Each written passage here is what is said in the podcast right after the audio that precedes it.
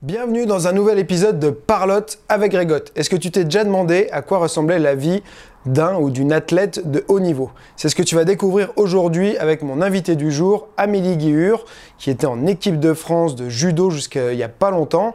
Elle a commencé toute petite, donc on va voir bah, ce que ça fait de se déraciner euh, euh, avant même son adolescence, de quitter sa famille, de changer régulièrement euh, d'endroit, de ville, de région, et puis aussi tout ce que c'est en, termes de- d'entraînement, d'implication personnelle, de souffrance, de travail, que de suivre une formation en sport-études de haut niveau. Récemment, elle a eu des problèmes avec la fédération de judo, elle a quitté la fédération et elle a décidé de se mettre au MMA, donc elle est en pleine préparation pour ses combats. Voilà, donc on aborde toujours plein de sujets qui me passionnent, l'entraînement, son parcours, il y a plein de leçons à en retirer, je suis sûr que tu vas adorer. Allez, c'est parti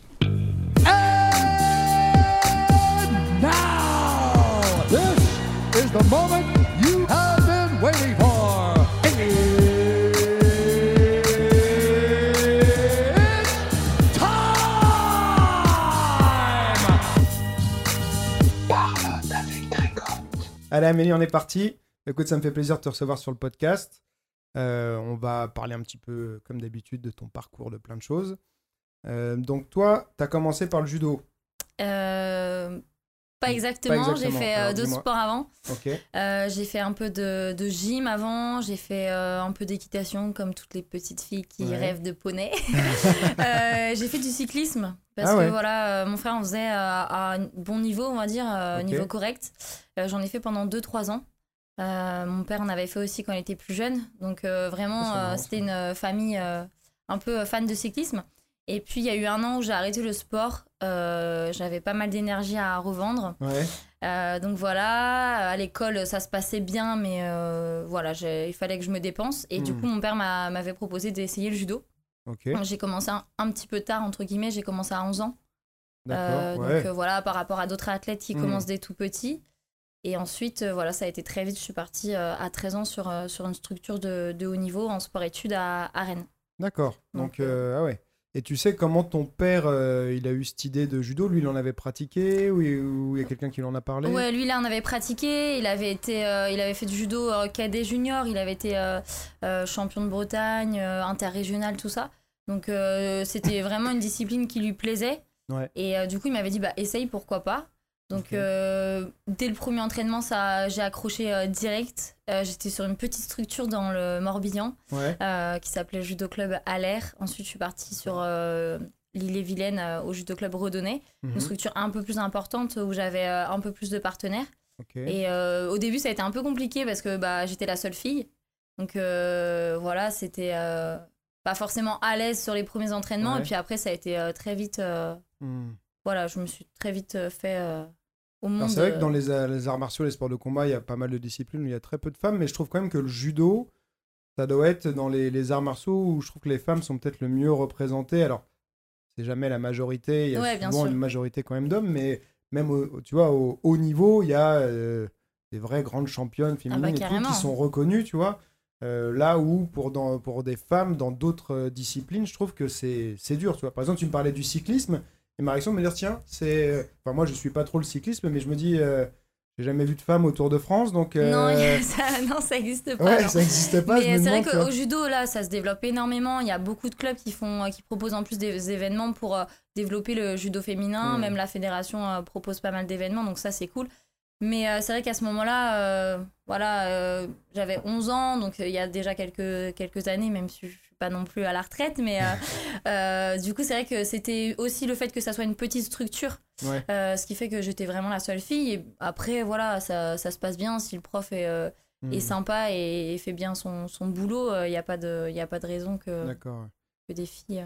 Et toi, t'étais un peu casse-cou petite ou ouais. Parce que qu'est-ce qui t'a plu du coup dans le judo euh, Directement, tu dis dès le premier cours, ça t'a plu ou Ouais, bah, le fait de, de, de, voilà, de se confronter, de, de se battre, Le le, fait que ça- ouais, exactement, ouais, le, le combat, euh, le chercher à, à mettre, euh, voilà, à faire un beau mouvement et Mm. mettre euh, l'autre sur le dos, quoi.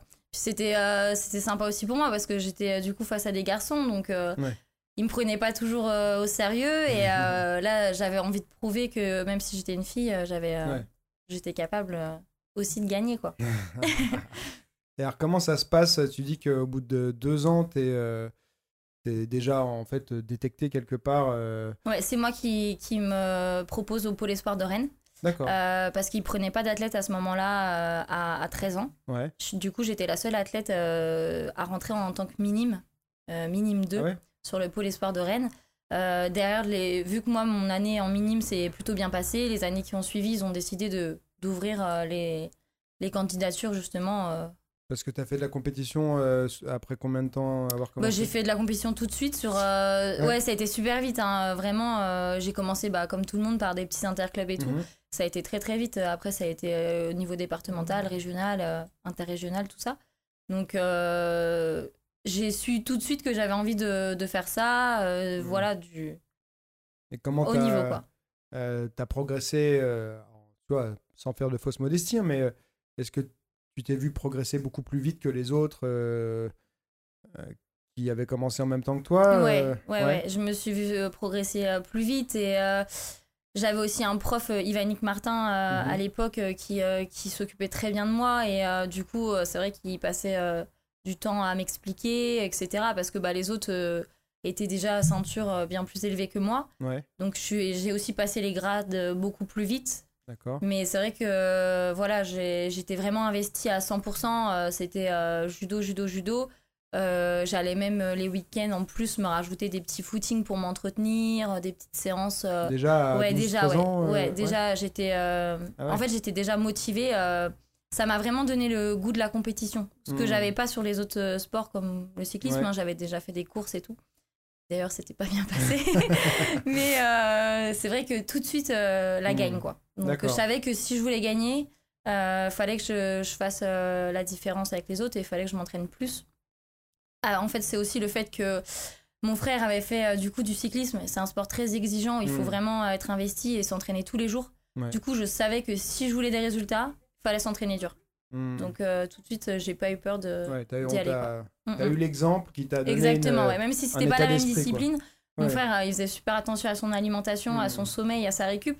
Donc pour moi, c'était déjà des choses. euh, faire du sport, euh, si on veut réussir, je savais que c'était faire ça déjà. Ah bah c'est sûr que ce à quoi on est exposé en grandissant, ça influence énormément bah, nos, nos ré- nos réactions et notre manière de, de, de- bah, d'évoluer par la suite, tu vois. Et ouais, si tu as été soumis à ces exemples-là, bah, c'est sûr que ça, ça a Ah bah, carrément. Et puis mon père euh, connaissait euh, beaucoup de choses euh, sur, sur le sport et tout ça. Ouais. Donc euh, du coup, sur l'alimentation, tout ça, il pouvait nous conseiller, Mm. euh, sur nous accompagner, faire des, des footings, tout ça, il n'y avait aucun problème. quoi. Donc par contre, c'était... jamais il allait nous forcer quoi que ce soit. C'était toujours... Hmm. il attendait toujours que ça vienne de, de moi ou... Et comment t'as expliqué, parce que souvent en étant enfant, de déjà commencer à faire attention à l'alimentation et tout.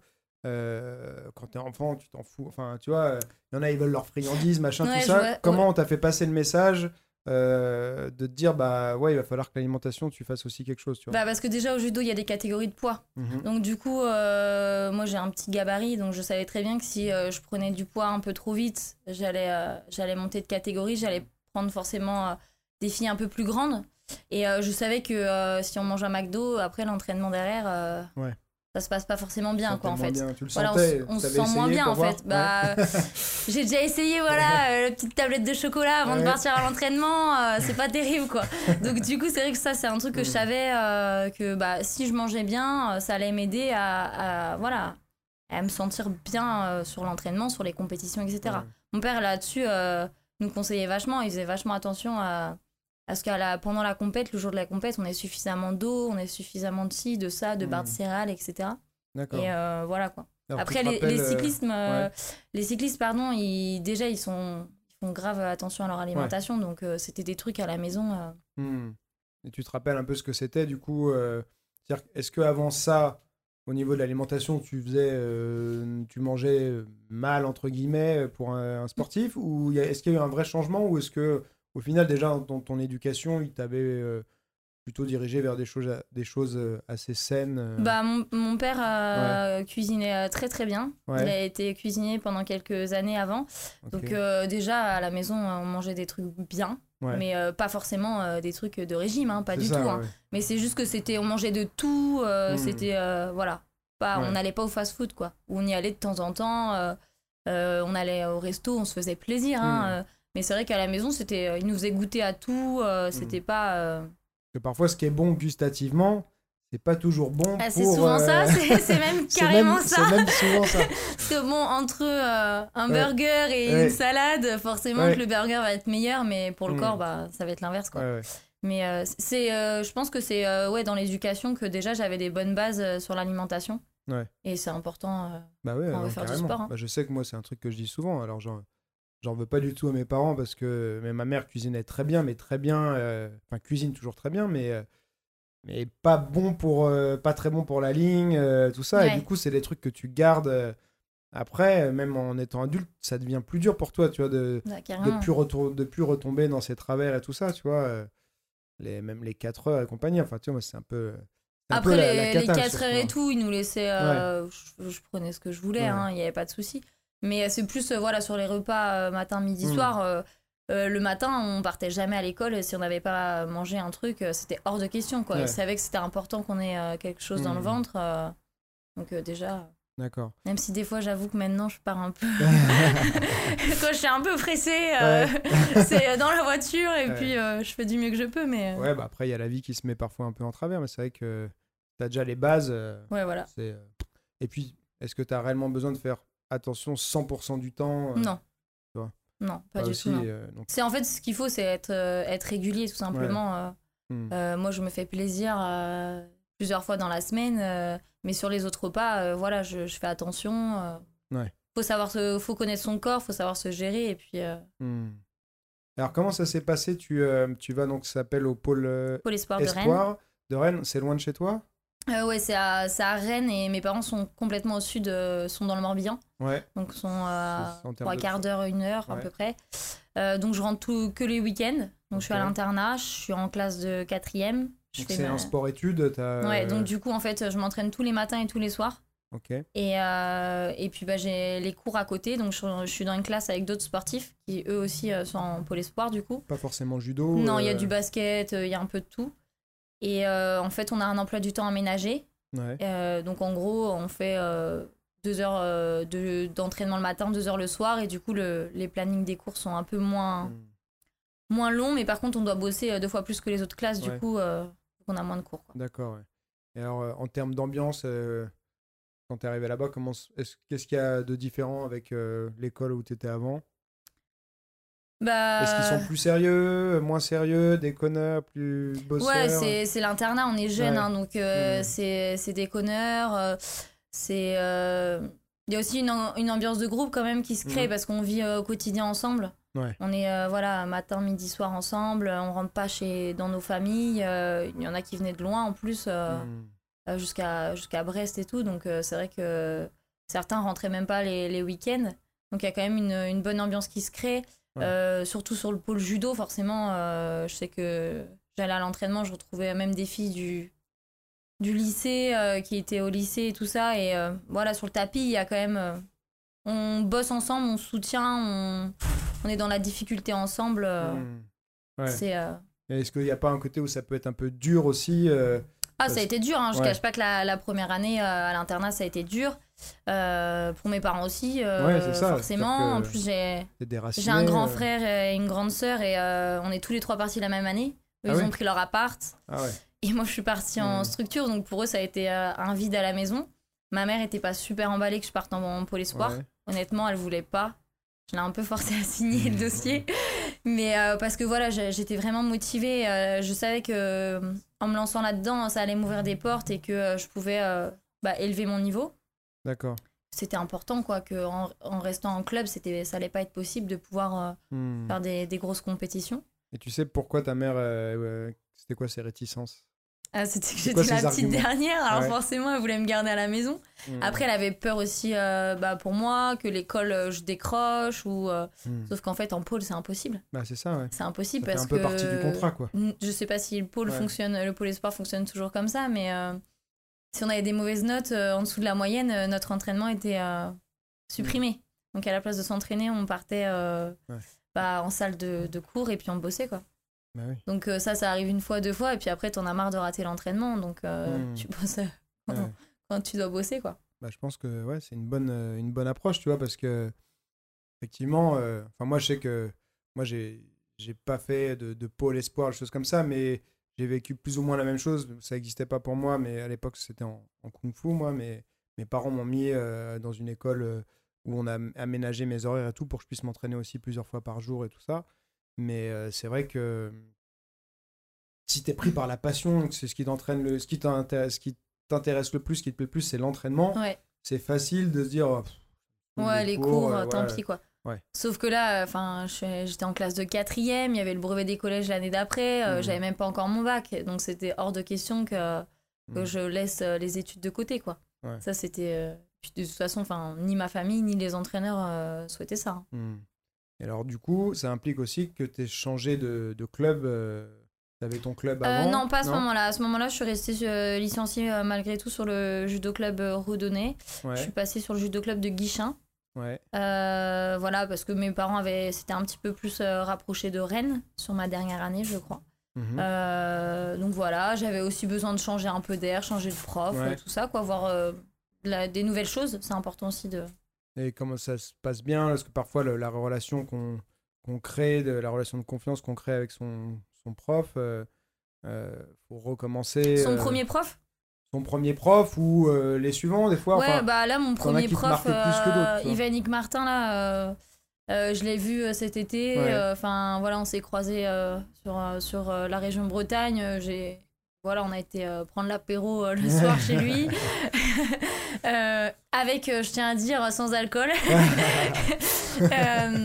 Et euh, j'ai toujours une bonne relation avec lui. Après, voilà, euh, c'était euh, Caroline Calvez, Emmanuel Calvez, chez qui j'étais partie sur judo club de Guichin. Et ça s'était très bien passé. Voilà, ils étaient jeunes, ils étaient dynamiques. Hmm. ils me soutenaient bien, ils m'accompagnaient bien aussi en dehors de, du pôle et tout ça. Donc, ouais, ça s'était très bien passé. Alors, comment ils étaient structurés les, les entraînements? Parce que tu disais, tu as deux entraînements par jour. Ouais, exactement. Alors, déjà à cet âge-là, au niveau physique et tout, comment est-ce que, avec euh, un peu de distance maintenant, est-ce que c'est t'es bien géré ou bien adapté à, à ton âge aussi, euh, ce qu'ils t'ont fait faire ou... Alors, euh, du coup, on avait deux entraînements enfin, par jour, ouais, tous les jours, quasiment. On faisait de la préparation physique le matin. Mhm. J'ai sou- souvenir qu'on faisait du cardio, footing, tout ça et tout. Il y Euh, avait du renforcement musculaire Ouais, il y avait du renforcement musculaire, ouais, ça c'est clair. On n'avait pas, on faisait pas, on n'utilisait pas de, de machine de musculation. Ouais. Mais par contre, c'est vrai qu'on utilisait soit poids de corps, soit avec un autre partenaire. Mhm. Donc, euh, la première année au pôle, je crois que j'ai, je suis passée de moins de 44 à moins de 52 kilos. hein. Ah ouais. parce que bah, je me suis développée ouais. euh, musculairement super vite. Euh, je, je m'entraînais deux fois par jour, donc je mangeais comme quatre, euh, forcément. donc, euh, Ouais. du coup, ça a été une année euh, vraiment. euh, J'ai pas trop grandi, malheureusement. Et du coup. Au moins, tu as euh, le centre de gravité plus bas comme ça. Ouais, voilà, c'est ça. Mais c'est vrai que ça a été intense. hein. Physiquement, j'étais épuisée. La période septembre-décembre était vraiment dure. Quoi. Il, il fallait prendre le rythme des entraînements, il fallait prendre le rythme des cours, etc. Parce qu'on Mhm. sortait de cours à 10h, il fallait qu'à 10h30, on soit sur le tapis, euh, qu'on s'entraîne, à midi, qu'on reparte. euh, C'était euh, vachement intense. Mais après, voilà, le rythme se prend. Il y en a qui, pardon, il y en a qui se sont pas, qui, qui ont pas tenu. Voilà, il y avait un petit de- écrémage qui se faisait. d'abandon euh, quelques-uns, quelques-uns Ouais. quand même. C'est quoi c'était- Tu sais, c'était plus psychologique ou physique Bah, il y avait un peu des deux, quoi. Ouais. Mais certains étaient mal sur le fait de, de vivre loin, de, Hmm. loin de la famille, des choses comme ça. Après, euh, qu'est-ce, voilà. qui a, qu'est-ce qui a été le plus dur pour toi? Plutôt le. Moi, je dirais c'est- un tout. Ouais, l'éloignement était dur. Hmm. Après, voilà, j'a- j'avais quand même euh, contact avec mes parents. euh, Le téléphone portable existait quand même. Mais euh, j'avais euh, contact avec mes parents euh, tous les soirs, tout ça. Mhm. Mais c'est vrai que c'est difficile de passer de la maison à l'internat Ouais. comme ça, jeune, Mhm. surtout ça. Et puis j'étais surtout la plus jeune, quoi. Ouais. Donc du coup, euh, vrai, chez les dit, filles, euh, j'étais la plus jeune. Donc euh, il y avait deux garçons avec moi qui étaient rentrés euh, en quatrième aussi. Mhm. Mais c'était un plus de 100 kilos et un moins de 90 kilos, un truc Ouais. comme ça. Donc c'était déjà deux bons bébés. Et Mhm. du coup, à l'entraînement, eux, euh, déjà, ils cassaient la figure à tout le monde. Ouais. Moi, je me faisais casser la figure. hein. J'ai fait un an, je me suis fait massacrer à l'entraînement pendant un an, quoi. Est-ce que j'allais te demander, est-ce qu'il y avait déjà beaucoup de judokas euh, sur le, le pôle et, Ah ouais, ouais, il y euh, avait beaucoup de filles. Il y avait un, gros, un gros groupe et un bon groupe, hein, vraiment. euh, hmm. le pôle tournait vraiment bien. Il y avait des bons résultats au niveau national et tout. Il y avait des. J'ai le souvenir que je m'entraînais avec des juniors qui étaient en équipe de France. Hmm. Et euh, je me faisais éclater. hein. Alors je sortais euh, du club. euh, ouais. J'avais au club, bah, je- ça se passait bien les entraînements. Et là, j'arrivais en structure et, et je tombais, je tombais, je tombais, je tombais quoi. Et comment t'as géré ça C'était horrible. ouais. Comment t'as géré Alors ça forge le caractère, mais ça peut aussi avoir le l'effet inverse de te créer plein de doutes, douter de toi et de te dire finalement euh, je je suis pas au niveau de ça. Comment t'as géré ça euh, Bah, il y a eu des moments où euh, forcément dans l'année, je me disais mais pff, voilà, c'est pas possible, euh, c'est c'est- enfin c'est trop dur, je suis fatiguée, euh, je enfin je vais à l'entraînement, je sais que ça va être dur et tout ça. Ouais.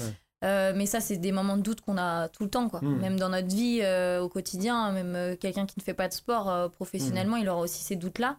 Donc, euh, faut savoir aussi prendre le temps, laisser le temps aussi bah, passer, Mm. quoi, parce que on finit toujours par s'habituer, quoi Ouais, qu'il arrive, il y en a, il y en a guillemets. beaucoup qui, enfin, qui pourraient abandonner. Tu vois, il y a beaucoup de personnes qui cherchent à éviter, je pense, les situations justement d'échec.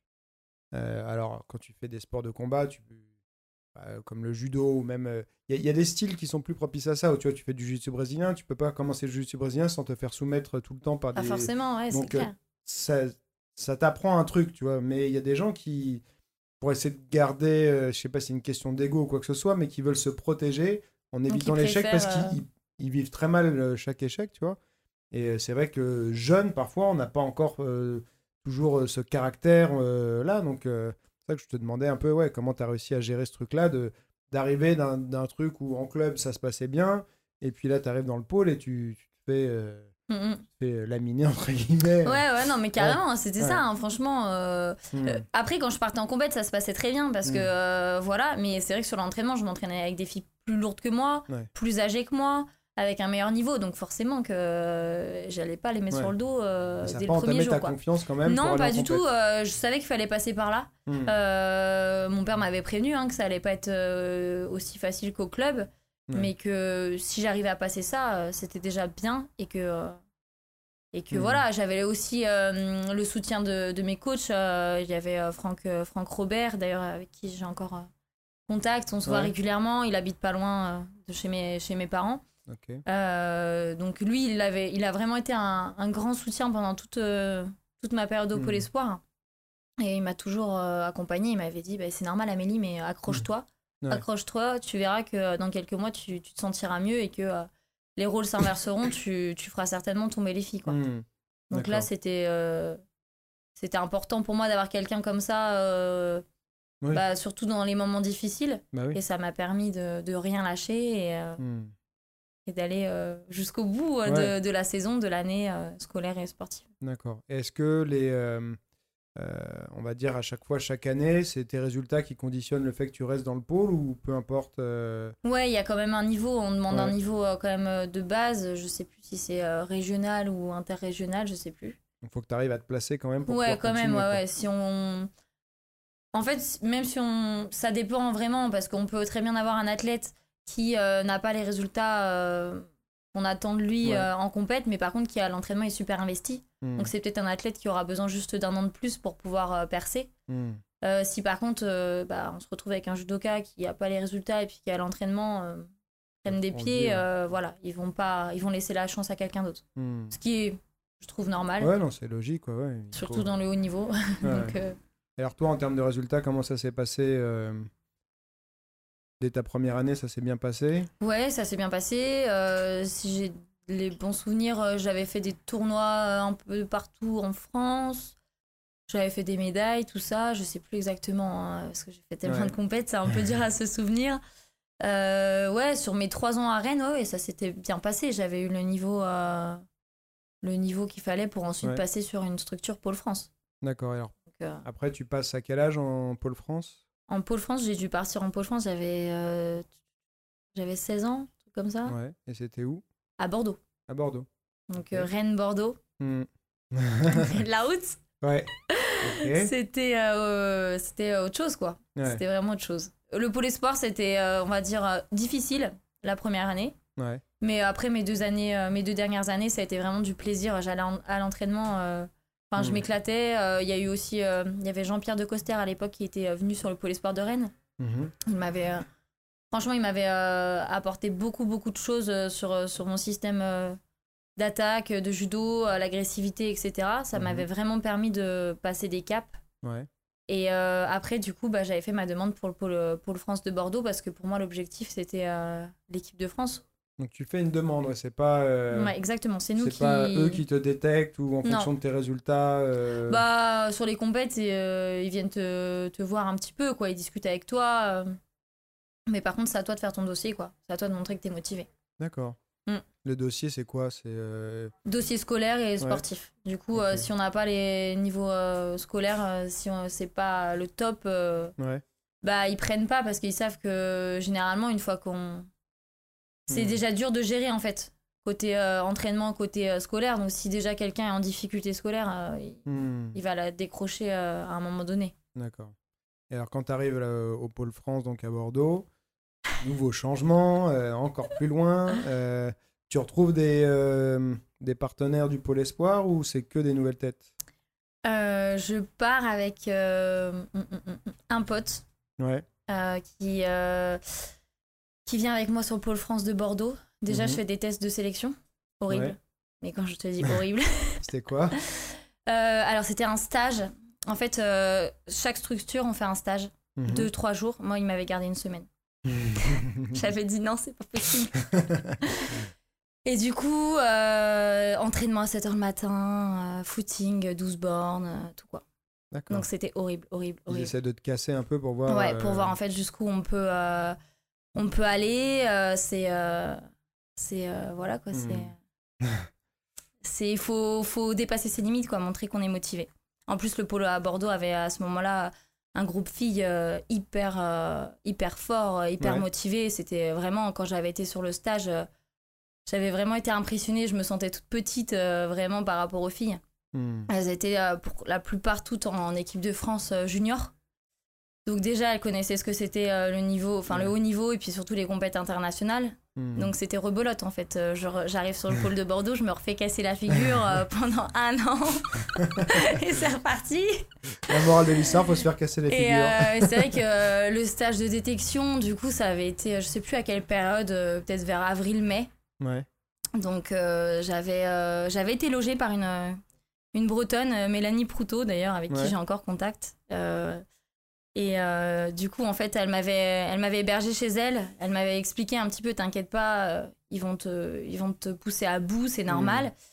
Mais elle m'avait dit c'est bien parce qu'en fait s'ils te gardent plus longtemps c'est vraiment qu'ils veulent te, te tester et qu'ils sont motivés pour t'avoir la saison prochaine. Ils ont pas réussi à te casser, ils Mm. veulent continuer. Bah franchement j'en avais bavé, hein. j'ai Ouais. encore le souvenir là. Ouais, c'est resté marqué ça. Ah Ouais. carrément, mais euh, c'est des beaux souvenirs malgré tout, Ouais. euh, en fait, avec du recul, quoi. Je... Alors concrètement, c'était quoi Parce qu'on a envie de savoir maintenant. euh, donc, euh, footing. euh, ouais, on, et on après, un 12 bornes, quoi, 12 ouais. km comme ça, en plein, plein Bordeaux, entre guillemets.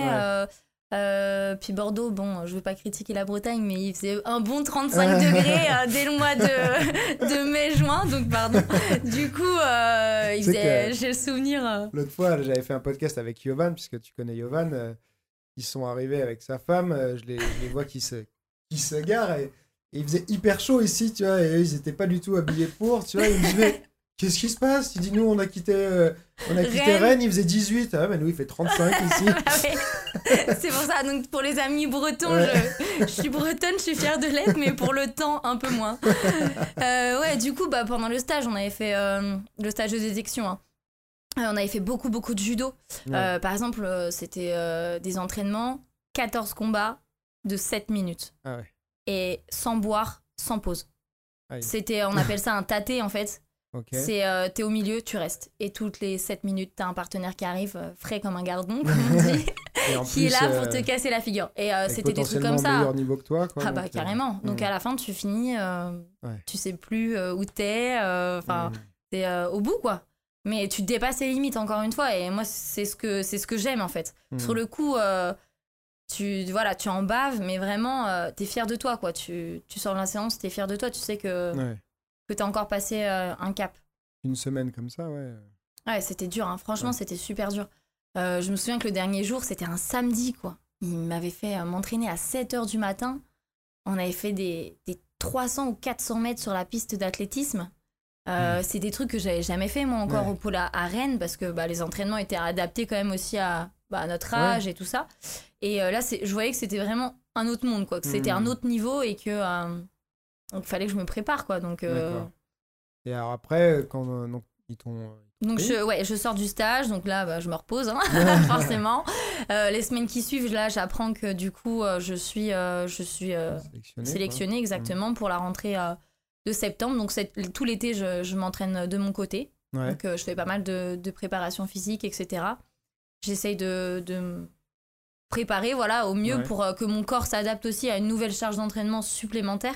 Parce que bah, les entraînements sont encore plus, plus intenses, plus longs. Et, euh, et du coup, voilà, j'arrive en septembre.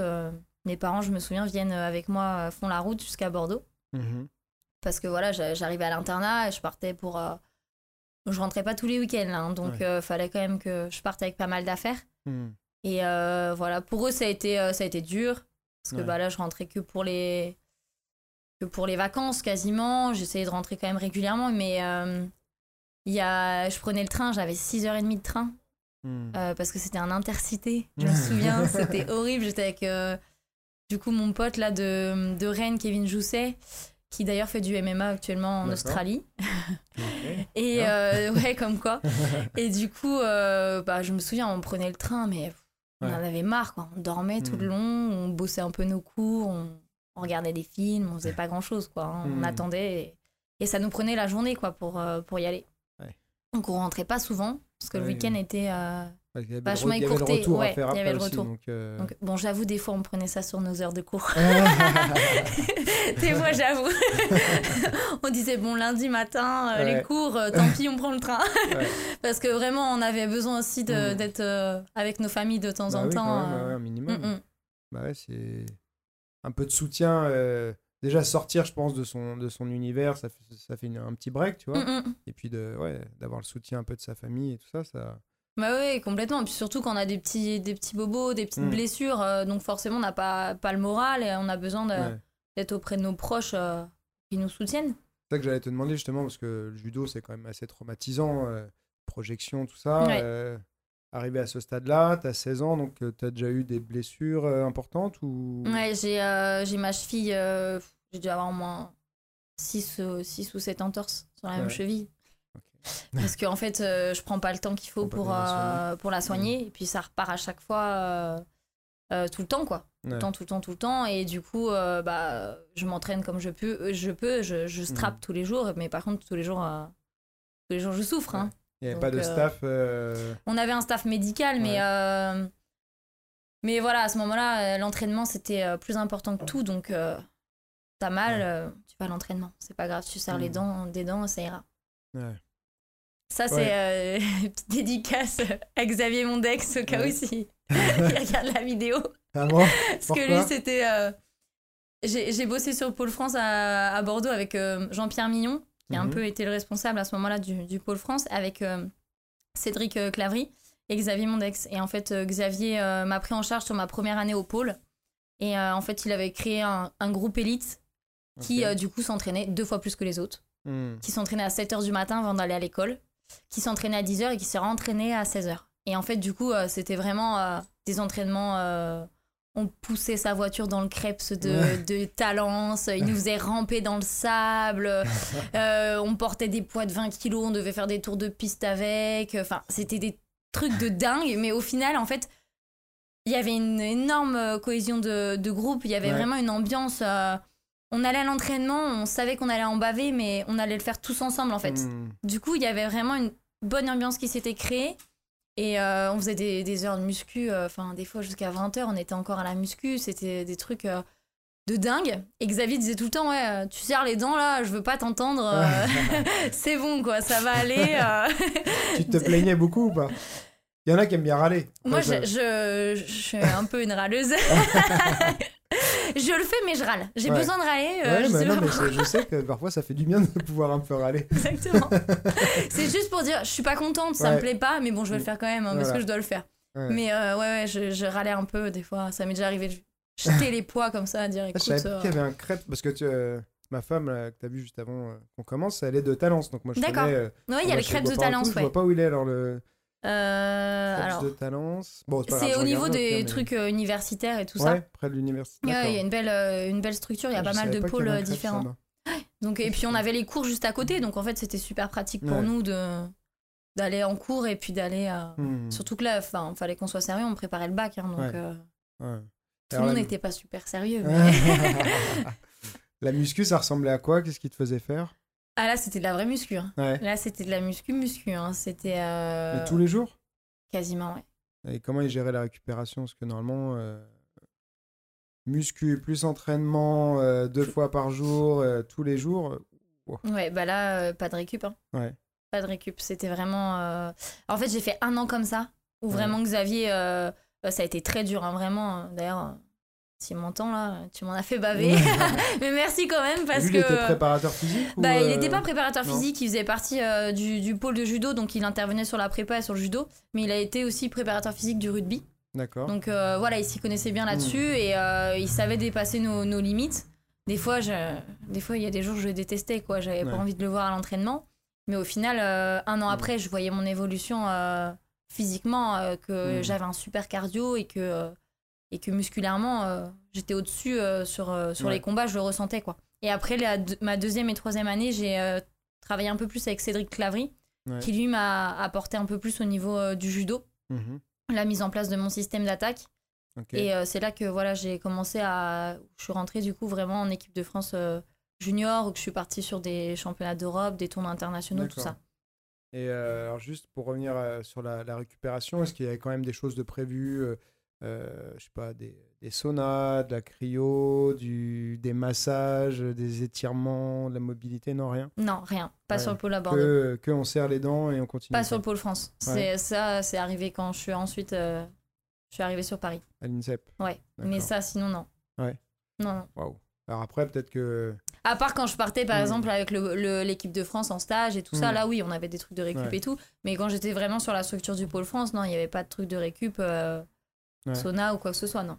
Quand t'es jeune, c'est vrai que tu peux encaisser beaucoup plus et tout, mais c'est vrai Bah, que. surtout à, ce- à cet âge-là, ouais, t'as Mm. 17-18 ans, tu peux faire de la quantité en fait. Ouais. Et après, plus tu vieillis, il faut diminuer Mm. la quantité, faire de la qualité. C'est ça, ouais. Mais euh, Mais quand même. il y a eu un écrémage Ouais. qui s'est fait pendant la. pas trop la- de tendinite, de trucs comme ça quand même. euh, Non, ça va. Après, j'ai pas vraiment le souvenir euh, de tout, mais euh, parce que bon, il y a des beaux. Au judo, voilà, on se fait Mm. toujours mal euh, un doigt, un ouais. poignet, un genou, un truc. Mais Ouais. c'était euh, surtout, mais moi, c'était surtout ma cheville à ce moment-là. Et Mm. euh, ma cheville gauche, là, qui Ouais. faisait des siennes. Et ils vous suivaient au niveau de la nutrition ou pas? Ouais, on avait des interventions de, de diète dans, dans l'année sur le pôle. Parce Mhm. que bah, là, c'était autant à Rennes. On était jeunes, donc euh, j'entendais pas trop parler de régime, pas plus que ça. Ouais. Par contre, au pôle, à- au pôle France, arrivé au pôle France, ouais, tout- quasiment tout le monde faisait des régimes. Quoi. Hmm. Mais est-ce que c'est- euh, c'était à vous de vous débrouiller ou vous aviez. Alors, euh, ouais, il y avait un peu de tout. Certains avaient pas envie de, de voir une diététicienne, donc ils Mhm. faisaient leur régime comme ils pouvaient, un peu à l'arrache. Et puis d'autres, voilà, ils se faisaient suivre. Moi, je Ouais. préférais aller voir quelqu'un pour au moins avoir des conseils de base. Après, Ouais. Cédric Clavry, euh, qui lui, en tant qu'athlète, avait fait des gros, gros régimes, mhm, m'avait pas mal conseillé à ce moment-là. euh. D'accord. Et euh, est-ce qu'au niveau des compléments alimentaires, les choses comme ça, ils vous conseillaient aussi Non, euh, ça c'était plus euh, mon ouais. père qui s'y connaissait, donc tout ce qui était vitamine C, trucs Mhm. comme ça. pour l'hiver, là, il me, Ouais, il me donnait des trucs style Bion 3, machin, ouais. pour pas que je sois. Mhm. Avoir un minimum. ouais, pour pas que je sois plus fatiguée, parce que quand on s'entraîne beaucoup, bah il y a un rhume, euh, bah c'est bon Mhm. quoi, tu, tu Ouais. l'attrapes parce que bah t'as déjà ton organisme qui est fatigué. euh. Hmm. Mais après, oh, rien ça. de. Pas de, pas de whey, pas de créatine, Non, pas, de du tout, du tout. Ah non. rien, euh. Alors Rien du ça, rien du tout. Donc ouais, même au Ça c'est de- vraiment un truc, tu vois, que, Ouais, que je connais que depuis euh, peu de temps quoi. d'accord. quelques mois quoi Mhm. vraiment ça c'est pas du tout un truc que j'utilise euh. Ouais. Ah, c'est marrant, moi j'aurais imaginé le haut niveau, ouais. Et bah tu vois au judo et bah hum, et par rapport au- au- à d'autres pays comme le Japon etc ouais. les pays de l'est et tout ça on est vachement en retard euh, sur les trucs de BCA de créatine de whey de tout ça Hmm. ouais on est vachement Et euh, pourtant, on est une des meilleures nations. Ouais. Donc mais euh, je Ouais. parle surtout pour par exemple pour les Oui. garçons parce que bon euh, les garçons enfin musculairement et tout c'est différent de chez les filles. Ils vont faire plus de muscu, plus de trucs comme ça. Mais euh, c'est vrai que là-dessus, euh, Ouais. C'est un peu absent. Mm, mm. un peu, ouais. Ok, donc euh, Bordeaux, tu fais. donc tu m'as parlé de championnat d'Europe. Ouais. En junior. Tu Exactement. avais fait des résultats. Ouais, j'avais fait vice-championne d'Europe junior en. Croatie en 2012. T'avais quel âge du coup? J'avais 18 ans. 18 ans. Ouais, j'avais 18 C'est ans. ton anniversaire presque. Euh, Ton mon anniversaire était en février, Ouais. championnat d'Europe en septembre. Ouais. Bon. Mais euh, ouais, Ouais. c'était c'était euh, l'un de mes. Je pense que c'est euh, l'un des plus beaux souvenirs que j'ai euh, de ma carrière de judo. Ouais. Ouais, honnêtement, ouais. Pourquoi? Pourquoi? Parce que euh, cette année-là, c'était j'étais en junior 2. Mhm. Donc en fait, j'avais fait mon année de junior 1 quand je suis arrivée sur le pôle de Bordeaux. J'étais montée en moins de 57 kilos. Alors c'est quoi, pour moi qui connais pas et peut-être pour les autres aussi, Ouais. junior 1 et 2, c'est quoi la... Bah, c'est l'âge quoi. Junior 1, t'as 17 ans. junior 2, t'as 18, etc. En fait. Et après, Ouais. tu passes senior. Ok. Et euh, du coup, en fait, j'étais arrivée sur le pôle en moins de 57 kilos. Bon, j'étais assez, euh, assez légère, Ouais. mais je m'étais pas prise la tête. J'avais fait des compètes euh, comme ça. J'avais fait des résultats un peu au tournoi, truc, Mhm. championnat, etc. Je pourrais pas ressortir exactement les trucs. ouais. J'ai un peu. ça, c'est dur hein, à retenir chaque année. Mais je crois qu'il y a tout, j'avais regardé vite fait, il y a, il y a une page judo Ouais. avec tous tes, Oh, le judo, ça s'appelle. Ouais, ouais. tous tes résultats. et tout. Exactement. Hmm. Et du coup, et en fait, euh, sur mon année de junior 2, donc ma deuxième année euh, sur le pôle, Ouais. je décide de descendre en moins de 52 kilos. Donc C'est toi c'est- qui décides ou c'est les coachs qui c'est t'ont- moi qui décide. Et puis avec les coachs, en fait, euh, je vois que je suis pas très très lourde. Ouais. Et puis je vois que ça peut être une bonne, une bonne aventure, quoi. Qu'est-ce Et- qui t'a motivé à changer de KT Juste Je savais que si je descendais, j'allais pouvais être encore plus performante. ouais. D'accord. Parce que avec une charge pareille d'entraînement, devoir diminuer ses rations et tout ça, ça peut être quand même. euh, Ouais, bah du coup, alors plaisir, euh, bah, cette année-là, ça a été euh, vraiment euh, l'année, enfin l'une des- de mes meilleures saisons. Ouais.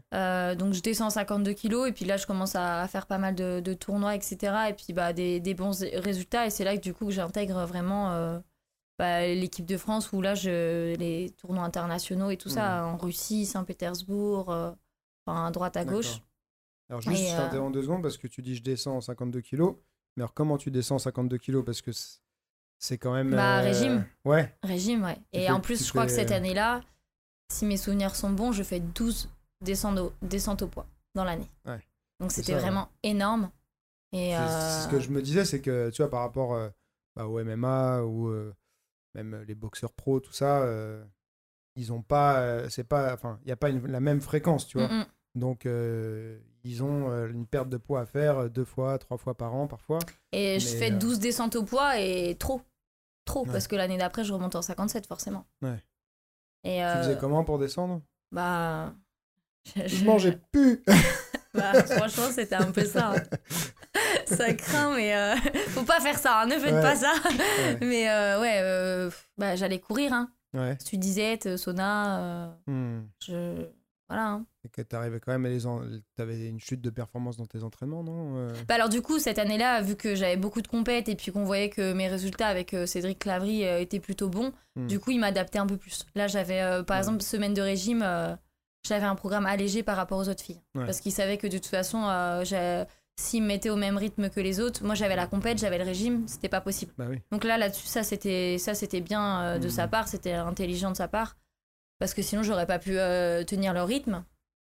Et euh, j'ai le souvenir, euh, du coup, donc je fais des tournois, je sais plus trop où, en Berlin, etc. Enfin, un peu Pologne et tout. Et je fais un, un tour, un- le dernier tournoi avant les championnats d'Europe qui avait lieu du coup en, en septembre en Croatie. Mhm. Donc je crois que le dernier tournoi était en juin ou juillet. Mhm. Donc on fait la, la compète, je, je sais même plus où c'était, mais... Et en fait, on a un stage derrière de 3-4 jours. Et du coup, bah, on est dans un super hôtel avec l'équipe de France, euh, buffet à volonté, euh, tout ce qu'on veut. Et là, pendant le stage, euh, pesée sur, surprise des entraîneurs. Aïe. Et là, ah bah oui, aïe, c'est clair. Du coup, là, je monte sur la balance et là, les entraîneurs me disent Ah ouais, Amélie, quand même, euh, là, t'as pris du poids, quoi. Enfin, la, Mhm. la compète, c'était il y a deux jours, quoi. Et en fait, c'est vrai que bah, j'avais pas pris conscience que, bah, que voilà, je, je mangeais bien de trop, euh, Ouais. tout ça. Et du coup, euh, il m'avait dit Bah alors, dans ces cas-là, euh, ok, mais par contre, tu commenceras ton régime un mois avant le championnat d'Europe. Et là, tu faisais combien de temps Une semaine, tu faisais le. Le régime, ouais. ouais. Une semaine, une semaine et demie. Hein. Ah, donc vraiment, tu te. Ouais, j'avais pas vraiment à ce moment-là, c'était. J'avais vu la diététicienne deux, trois Mm. fois dans l'année, mais c'était vraiment. J'écoutais les conseils des anciennes du pôle. Hmm. C'était pas des trucs très. Tu partais de combien? De quel poids? Oh, j'avais euh, j'avais 4 kilos, 4-5 Ouais. kilos, mais euh, j'étais. euh, J'étais assez sèche, hein, j'avais Ouais. pas grand chose à perdre, donc du Ça. coup, c'était ça qui était dur. aussi. Bah oui, oui, c'était surtout ça que je faisais. Et du coup, en fait, j'ai fait mon régime un mois avant le, le championnat d'Europe. Et au final, ça s'est ça s'est bien passé. J'ai enfin, j'ai été au poids, on va dire, ça va quoi. Parce que c'est vrai que ça, j'en ai souvent parlé avec des, des combattants. Et l'argument, bah, je te parlais d'Eva que tu connais pas, mais qui est, qui est ancienne judokate, qui fait du MMA. Il me disait, oui, mais si je commence mon régime trop tôt, eh ben, j'arrive. Bah, je vais en fait moins m'entraîner durement Oui, à l'avance. parce ouais, que forcément, je- ouais. Voilà, je- j'encaisse moins bien les Ouais. entraînements et tout. Donc, euh, je me sens moins prête le jour J parce que j'ai pas pu m'entraîner aussi dur. Donc, euh, je préfère euh, faire un cutting des fois sur deux jours euh, de déshydratation et tout. Pour Bah pouvoir, là, euh, sur, euh, sur ce championnat d'Europe, j'ai un bon souvenir parce qu'en en fait, euh, on avait un, un super groupe euh, junior, équipe, Ouais. équipe de France junior. J'étais la seule du pôle France de Bordeaux. Il y avait beaucoup de Orléans, Strasbourg et Marseille. J'étais Mhm. toute seule de, de Bordeaux. Mais au final, je m'étais fait vraiment. J'avais été super bien intégrée au groupe. Et en fait, on avait une très bonne dynamique. quoi. On savait qu'on partait tout ensemble euh, sur le championnat hmm. et qu'on avait envie de tout éclater en fait. Et on s'était entraînés euh, comme des dingues tout le mois de juillet et, et août. On était Ouais. partis en stage avec les seniors et tout ça euh, à Bourges, à Montpellier. euh, on en avait vraiment bien bavé. Ouais. Et en fait, c'est là que j'avais démarré mon régime, moi, au mois fin août, un truc comme ça. Et, et du coup, je partais vraiment. euh, C'était mon premier championnat d'Europe, un peu, Mm. un peu le stress, tout ça. euh, J'étais partie avec euh, bah, du coup l'équipe plusieurs fois dans la saison sur les tournois, mais bon, un championnat c'est différent. Ouais. C'est quand même l'objectif euh, derrière. En plus, cette année-là, il n'y avait pas de championnat du monde. Hmm. Mais du coup, c'était quelque chose de nouveau pour moi. Et donc, j'avais fait un bon régime. Enfin, je dis un bon régime, mais je suis quand même arrivée la veille avec 1,5 kg, Ouais. en fait. Et euh, je crois que c'était 1,5 kg, ouais. Un truc comme ça. Et euh, il faisait super chaud, c'était, on était au bord de la mer, je me souviens et tout, c'était magnifique. Et euh, bah, du coup, bah, j'arrive, footing le matin, donc là j'avais perdu déjà pas mal. Et puis Mhm. footing le soir, j'avais perdu encore euh, bah, tout ce qu'il fallait. T'avais pas bu de la journée ou... Non, j'avais pas bu de la journée, mais en fait, ce qui avait été euh, bien, c'est que j'avais bu jusqu'à la veille, quoi. Mhm. Vraiment, je m'étais super bien hydratée, j'avais été très régulière dans mon régime, j'avais pas fait beaucoup de, de craquage, comme on Ouais. dit. Et du coup, euh, bah, j'avais ce qu'il fallait à perdre, en fait. Et puis, Ouais. 24 heures avant, on peut se permettre euh, de faire euh, vraiment sûr, une sèche sur l'eau. Et à ce moment-là, bah, la pesée était le matin. Hmm. Donc euh, je me souviendrai toujours, j'étais partie me coucher, j'étais à 52,050, donc ça ne passe pas. Ouais. Euh, Il voilà. n'y a pas du tout de, de marge. Il y avait euh, 52,050 ou 52,100, un truc comme ça. J'étais j'étais partie me coucher à ce poids-là. hmm. Il y a non non, c'est pas de marge, rien. Donc je me couche, je me dis ah bah c'est bon, demain easy quoi. Euh, Ouais. Si je perds pas 100 grammes dans la nuit, ça craint franchement. Ouais. Je me réveille. Donc la pesée, ça devait être 7h30, un truc comme ça. Donc nos coachs nous disent bah venez en avance pour vérifier vos poids. Hmm. Ah, j'arrive, punaise, 52 100. Ah, je me dis, c'est pas possible, quoi. Franchement, euh, enfin, j'étais dégoûtée, Me quoi. J'avais rien perdu dans la nuit. J'étais dégoûtée. Mon entraîneur m'avait dit, bah, bah essaye d'aller courir ou un truc comme ça, quoi. Je t'attends. Il n'y avait pas de sauna dans le. non, il n'y avait pas de sauna. Enfin, je m'étais pas renseignée, mais euh, voilà, quoi. À 7h du mat, euh, me faire un sauna, j'avais pas trop envie, quoi. Et du coup, je me souviendrai toujours, j'avais fait. euh, j'avais monté les escaliers de secours de l'hôtel. Et j'avais dû les perdre ouais, en 5-10 minutes, quoi. Hmm. Mais parce que voilà, j'avais le stress en me disant mince, je les ai Ouais. toujours pas perdus. Je me suis pesée. Euh, je me souviendrai toujours, il y avait Julia Rosso qui était en moins de 52 kilos avec moi aussi Ouais. et euh, qui m'avait attendu pour la peser. Elle avait été super sympa et elle aussi était au régime, mais elle m'avait dit T'inquiète, je te, je te garde une place dans les premières, t'auras pas toute la, la file à, Mm. faire. Je m'étais pesée et puis après j'avais mangé. Et là je m'étais dit Mais euh, je suis rincée quoi, j'ai plus de Ouais. jus. euh, bon bah, si je fais un tour ou deux, c'est bien. Et en fait, euh, je sais pas, la, la journée était top, mais j'ai Ouais. eu des sensations superbes quoi, où euh, bah, je fais deux quoi. Je sais pas euh, pourquoi en fait. Alors. euh, je pense que la préparation avait été Ouais. hyper, euh, hyper bien, bien Mhm. faite. Vraiment hyper bien faite. Euh, C'était avec euh, Christophe Massina et Marc Alexandre. Ouais. Et ça avait été vraiment une bonne prépa. Ils nous avaient, ils avaient fait ce qu'il fallait, quoi. Et nous aussi, on avait fait le taf comme, comme il Mhm. fallait. Donc, on avait fait- eu des deux médailles en 52, deux médailles en 57, une médaille en 63, enfin dans toutes les catés, quoi. Chez les filles, on avait. Et qui tout, est-ce euh, qui- contre qui tu perds euh Je perds contre une Allemande, euh, Ouais. Safo Koban, qui d'ailleurs est actuellement dans les meilleurs mondiales bah, sur le circuit international senior.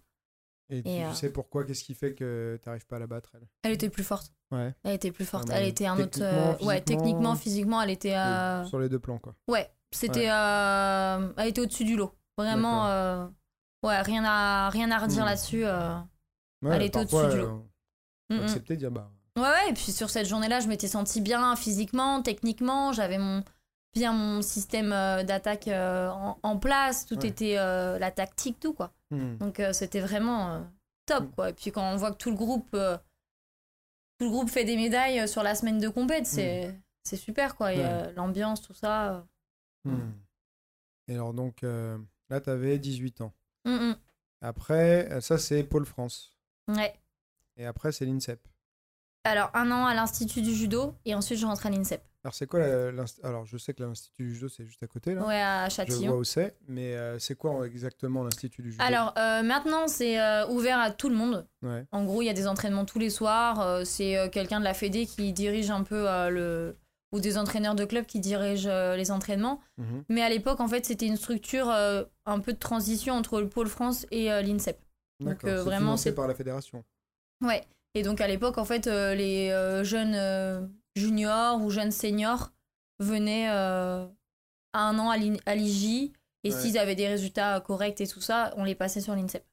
Il y avait des, des dortoirs, des choses comme ça aussi pour là, j'avais à ce moment-là, j'avais un petit appartement sur Châtillon et c'était un truc que la Fédé avait réussi à nous avoir, des logements, tout ça quoi. Oh, mine de rien, t'as vu pas mal de, de pays. Ouais, ouais, suivant, carrément. ouais. Ah, c'est rigolo, c'est juste à côté d'ici, Châtillon. Moi, Ouais, j'ai, ouais. vécu, un peu à Châtillon aussi. Donc, euh, Et alors là-bas, c'était. euh, T'as bien aimé ce- cette année là-bas ou? Bof Bah. Bah en fait là c'était j'étais encore en équipe euh, donc du coup je faisais quand même pas mal d'entraînement à l'INSEP je faisais Ouais. beaucoup d'allers-retours en fait D'accord. donc du coup je, je me suis INSEP, pas c'est à Vincennes. hein. ouais INSEP c'est dans le bois de Vincennes exactement c'est le centre olympique euh, Ouais. où il y a toutes les équipes de France et euh, du coup euh, ouais je- cette année là j'avoue que j'étais Ouais. euh, plus à m'entraîner limite à l'INSEP qu'à l'IJ quoi Hmm. ils m'avaient refusé en fait l'INSEP là, c'est un dossier que toi tu dois faire, c'est pas eux qui te Ouais, ouais. proposent. En euh, fait, euh, j'étais passée du coup de moins de 52 kilos à, ma... à moins de 57, parce qu'avec mes 12 descentes au poids, euh, forcément que je tenais pas euh, sur la durée.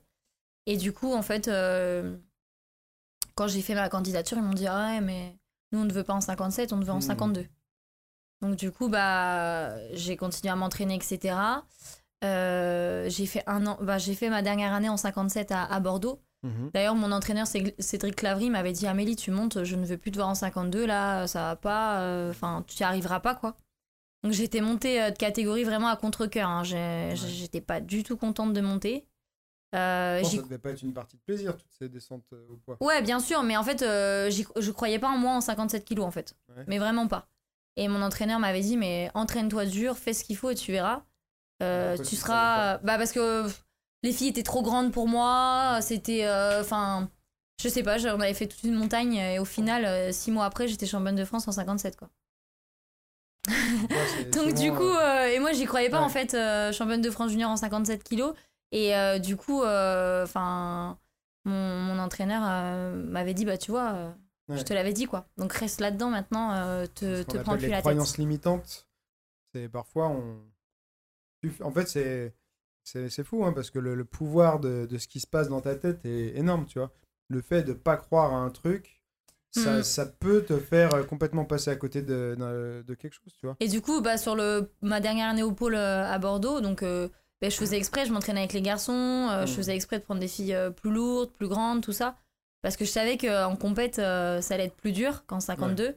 Et euh, vraiment, je me forçais là-dessus euh, Mhm. pour, pour ensuite me sentir bien sur, sur les tournois, sur les championnats.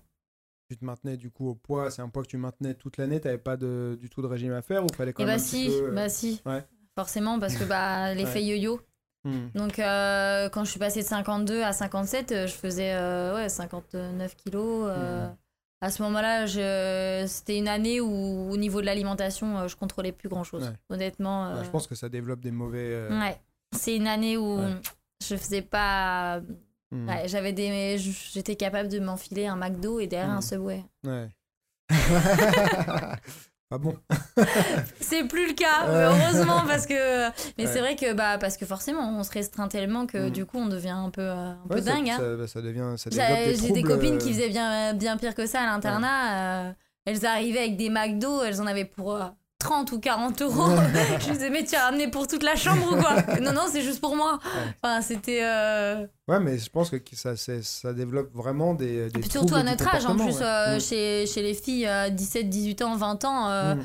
voilà, le corps il se développe, il y a Ouais. toutes les hormones, tout ça, ça, donc on ouais. a tendance à prendre du poids pour un oui, pour un Mm. non, contrairement aux garçons où c'est un peu Ouais. plus stable.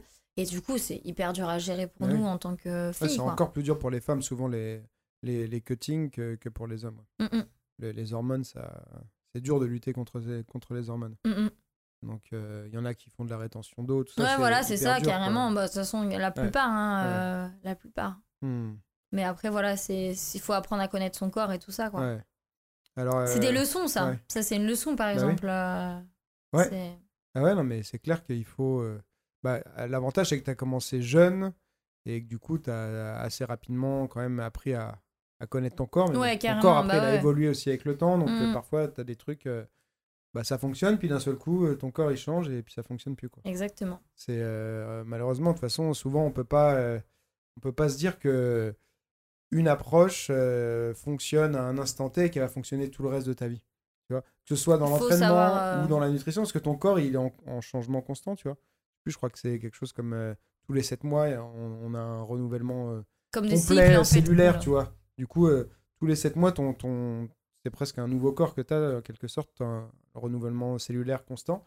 Et euh, ouais, ça peut. Enfin, moi, je sais que ça m'est arrivé d'avoir des trucs. Non, ça, ça marche super bien et tout. Et puis euh, coup, ouais, ouais, c'est ça. c'est pas ce qui C'est passe. pour ça qu'il faut toujours, euh, toujours faire attention, être régulier, et c'est ce qui, ce à qui est le plus important. et, et pas trop dogmatique, quoi. C'est-à-dire se dire, ouais, non, mais c'est ça qu'il faut faire, c'est qu'il faut faire. Ouais, mais ouais, je reste euh, buté là-dessus, ouais. et au final, ça marche pas, donc Ouais. c'est un peu. Ouais. euh, c'est un peu- Alors, qu'est-ce que tu vois après comme changement à l'INSEP euh, Bah, du coup, je fais un an à l'IJ où là, euh, je suis sur l'équipe euh, l'équipe junior, donc du coup, beaucoup de déplacements, beaucoup de stages à l'étranger, tout ça.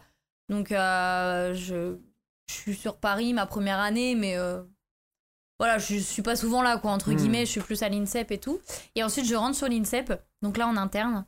Euh, et euh, du coup, bah là, j'ai, euh, j'ai une chambre, j'ai. Ouais, donc tu redéménages encore. Bon, c'est un moins gros déménagement, mais pas le même endroit. Ouais, mais j'ai l'habitude, Hmm. je déménage Ouais. tout le temps. moi. Ça doit pas être facile suis- non plus, quand Moi, même, je suis se une pro du déménagement. Je crois Ouais. que je vais ouvrir une entreprise. Bah, hein. Prête à partir à tout Surtout qu'en plus, à chaque fois, c'est soit mon frère, soit mes parents Ouais. qui me déménagent. Alors, mon frère, là, il en a. le prochain, je te promets, je le ferai euh, toute seule. Elle me saoule avec ton judo. Carrément, Ouais. c'est complètement ça, le pauvre. Hmm. Donc là, je déménage à l'INSEP. Donc, j'ai ma chambre, euh, euh, j'ai euh, mes cours. Ouais.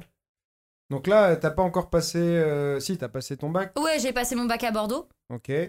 Donc, Et euh, tu continues des études supérieures. bah, euh, j'essaie. euh, Est-ce que c'est une obligation ou pas? Non, là Bah, honnêtement, une fois que tu arrives à Paris, tu fais ce que tu veux un peu. hein. Ouais. Ils c'est que... ils te disent pas, genre. euh, Bah, ils te disent que c'est mieux quand même, Oui, mais, euh, mais en c'est- gros, euh, tu fais un peu comme t'as envie. Ouais. Faut dire ce qui est. hein, euh, Ouais. Ils vont pas être là à te dire Ah, t'as pas été à l'école là. ouais. En fait, l'INSEP, t'as tout sur place. T'as l'internat, le médical, l'entraînement, les cours, tout. Hmm. Tout dans le même centre. Et bah, des fois, bah, tu vas pas en cours ou je sais pas. Enfin, moi, je faisais des trucs par correspondance. Donc c'était juste horrible. C'était le mauvais plan, quoi. C'est, Mhm. euh, Donc euh, forcément que bah, j'ai vite décroché. Ouais. Et donc, euh, T'avais- T'avais t'avais voulu faire quoi euh, par j'avais voulu faire une licence. Mais euh, parce qu'en fait, l'INSEP propose pas tous les, tous les cours. en quoi? C'était une licence en droit que je voulais faire. Et du coup, j'ai dit, bah, je laisse tomber, Ouais, c'est- pas possible. Hmm. Donc, je fais combien? 2-3 ans à l'INSEP en interne 2-3 ans, ouais. Donc euh, bah là, pareil, entraînement tous les jours, Ouais. euh, vraiment. euh, Cette fois, récupération, sauna. Ouais, là on a tout à disposition. Sauna, cryothérapie, kiné, massage de récup. dans les premières en France à avoir de la cryothérapie. Ouais, c'est sympa. à l'INSEP, ouais. Ouais, ouais, c'est sympa. C'est c'est à essayer quoi. Ouais, ouais. Je trouve ça bien, surtout qu'on a on a des bobos et tout, ça, ça permet de récupérer beaucoup plus vite et T'en Voilà, as fait quoi. souvent ou- ouais, j'en ai fait Ouais. régulièrement, ouais, ouais, surtout avant les, les championnats et tout ça. euh, Ça t'a vraiment aidé, ouais. Ouais, je trouve ça pas mal. Et même aussi pour perdre du poids, des fois, si on le fait sur une semaine, euh, euh, une cryo tout régulièrement tous les jours, euh, il paraît qu'on peut perdre un peu de poids à la fin de la semaine. Hmm. Donc forcément, va à taper 100 dans- moins 110 ouais. degrés, tu brûles des calories. Oui, hein. c'est que 3 paraît, ça- minutes, mais par contre, Ça peut aller chercher même dans les, ce qu'ils appellent les graisses brunes, c'est des- les graisses les plus récalcitrantes. mm, mm. Et quand tu vas dans des, des températures comme ça, Bah, c'est assez euh, impressionnant au début, hein, euh, parce qu'en fait c'est difficile, faut pas respirer par le Mm. nez parce qu'en fait t'as ton nez qui gèle Ouais. et euh, t'as tes cils qui, tu sens qu'il y a un petit peu de glace qui se ouais, J'ai fait jamais dessus. fait de corps entier, moi j'ai fait que celle en cabine où t'as la tête qui dépasse. ouais, tu vois. donc ça va pour respirer, je pense. respirer, Mais là vraiment t'as le masque, t'as un Mm. truc euh, sur les oreilles et tout ça, et du coup tu, tu peux rester sur place, mais c'est mieux de marcher en fait. Donc tu, tu bouges, etc. Ça te permet de passer le temps. Ouais. Puis en, à l'INSEP, ils te mettent la musique à fond là-dedans Mm. pour euh, que les 3 minutes passent vite. Ouais. Mais c'est vrai que les premières euh, secondes, euh, tu passes Ça différentes ouais. euh, chambres. Euh, Ouais, mais- t'as des paliers de. Ouais, exactement. Mais euh, les paliers, tu, ouvres une porte, tu fermes derrière toi, tu ouvres l'autre, t'es t'es direct à Mm. 110. Ouais, Moins 110, pardon. ouais. Sinon, ça va être compliqué.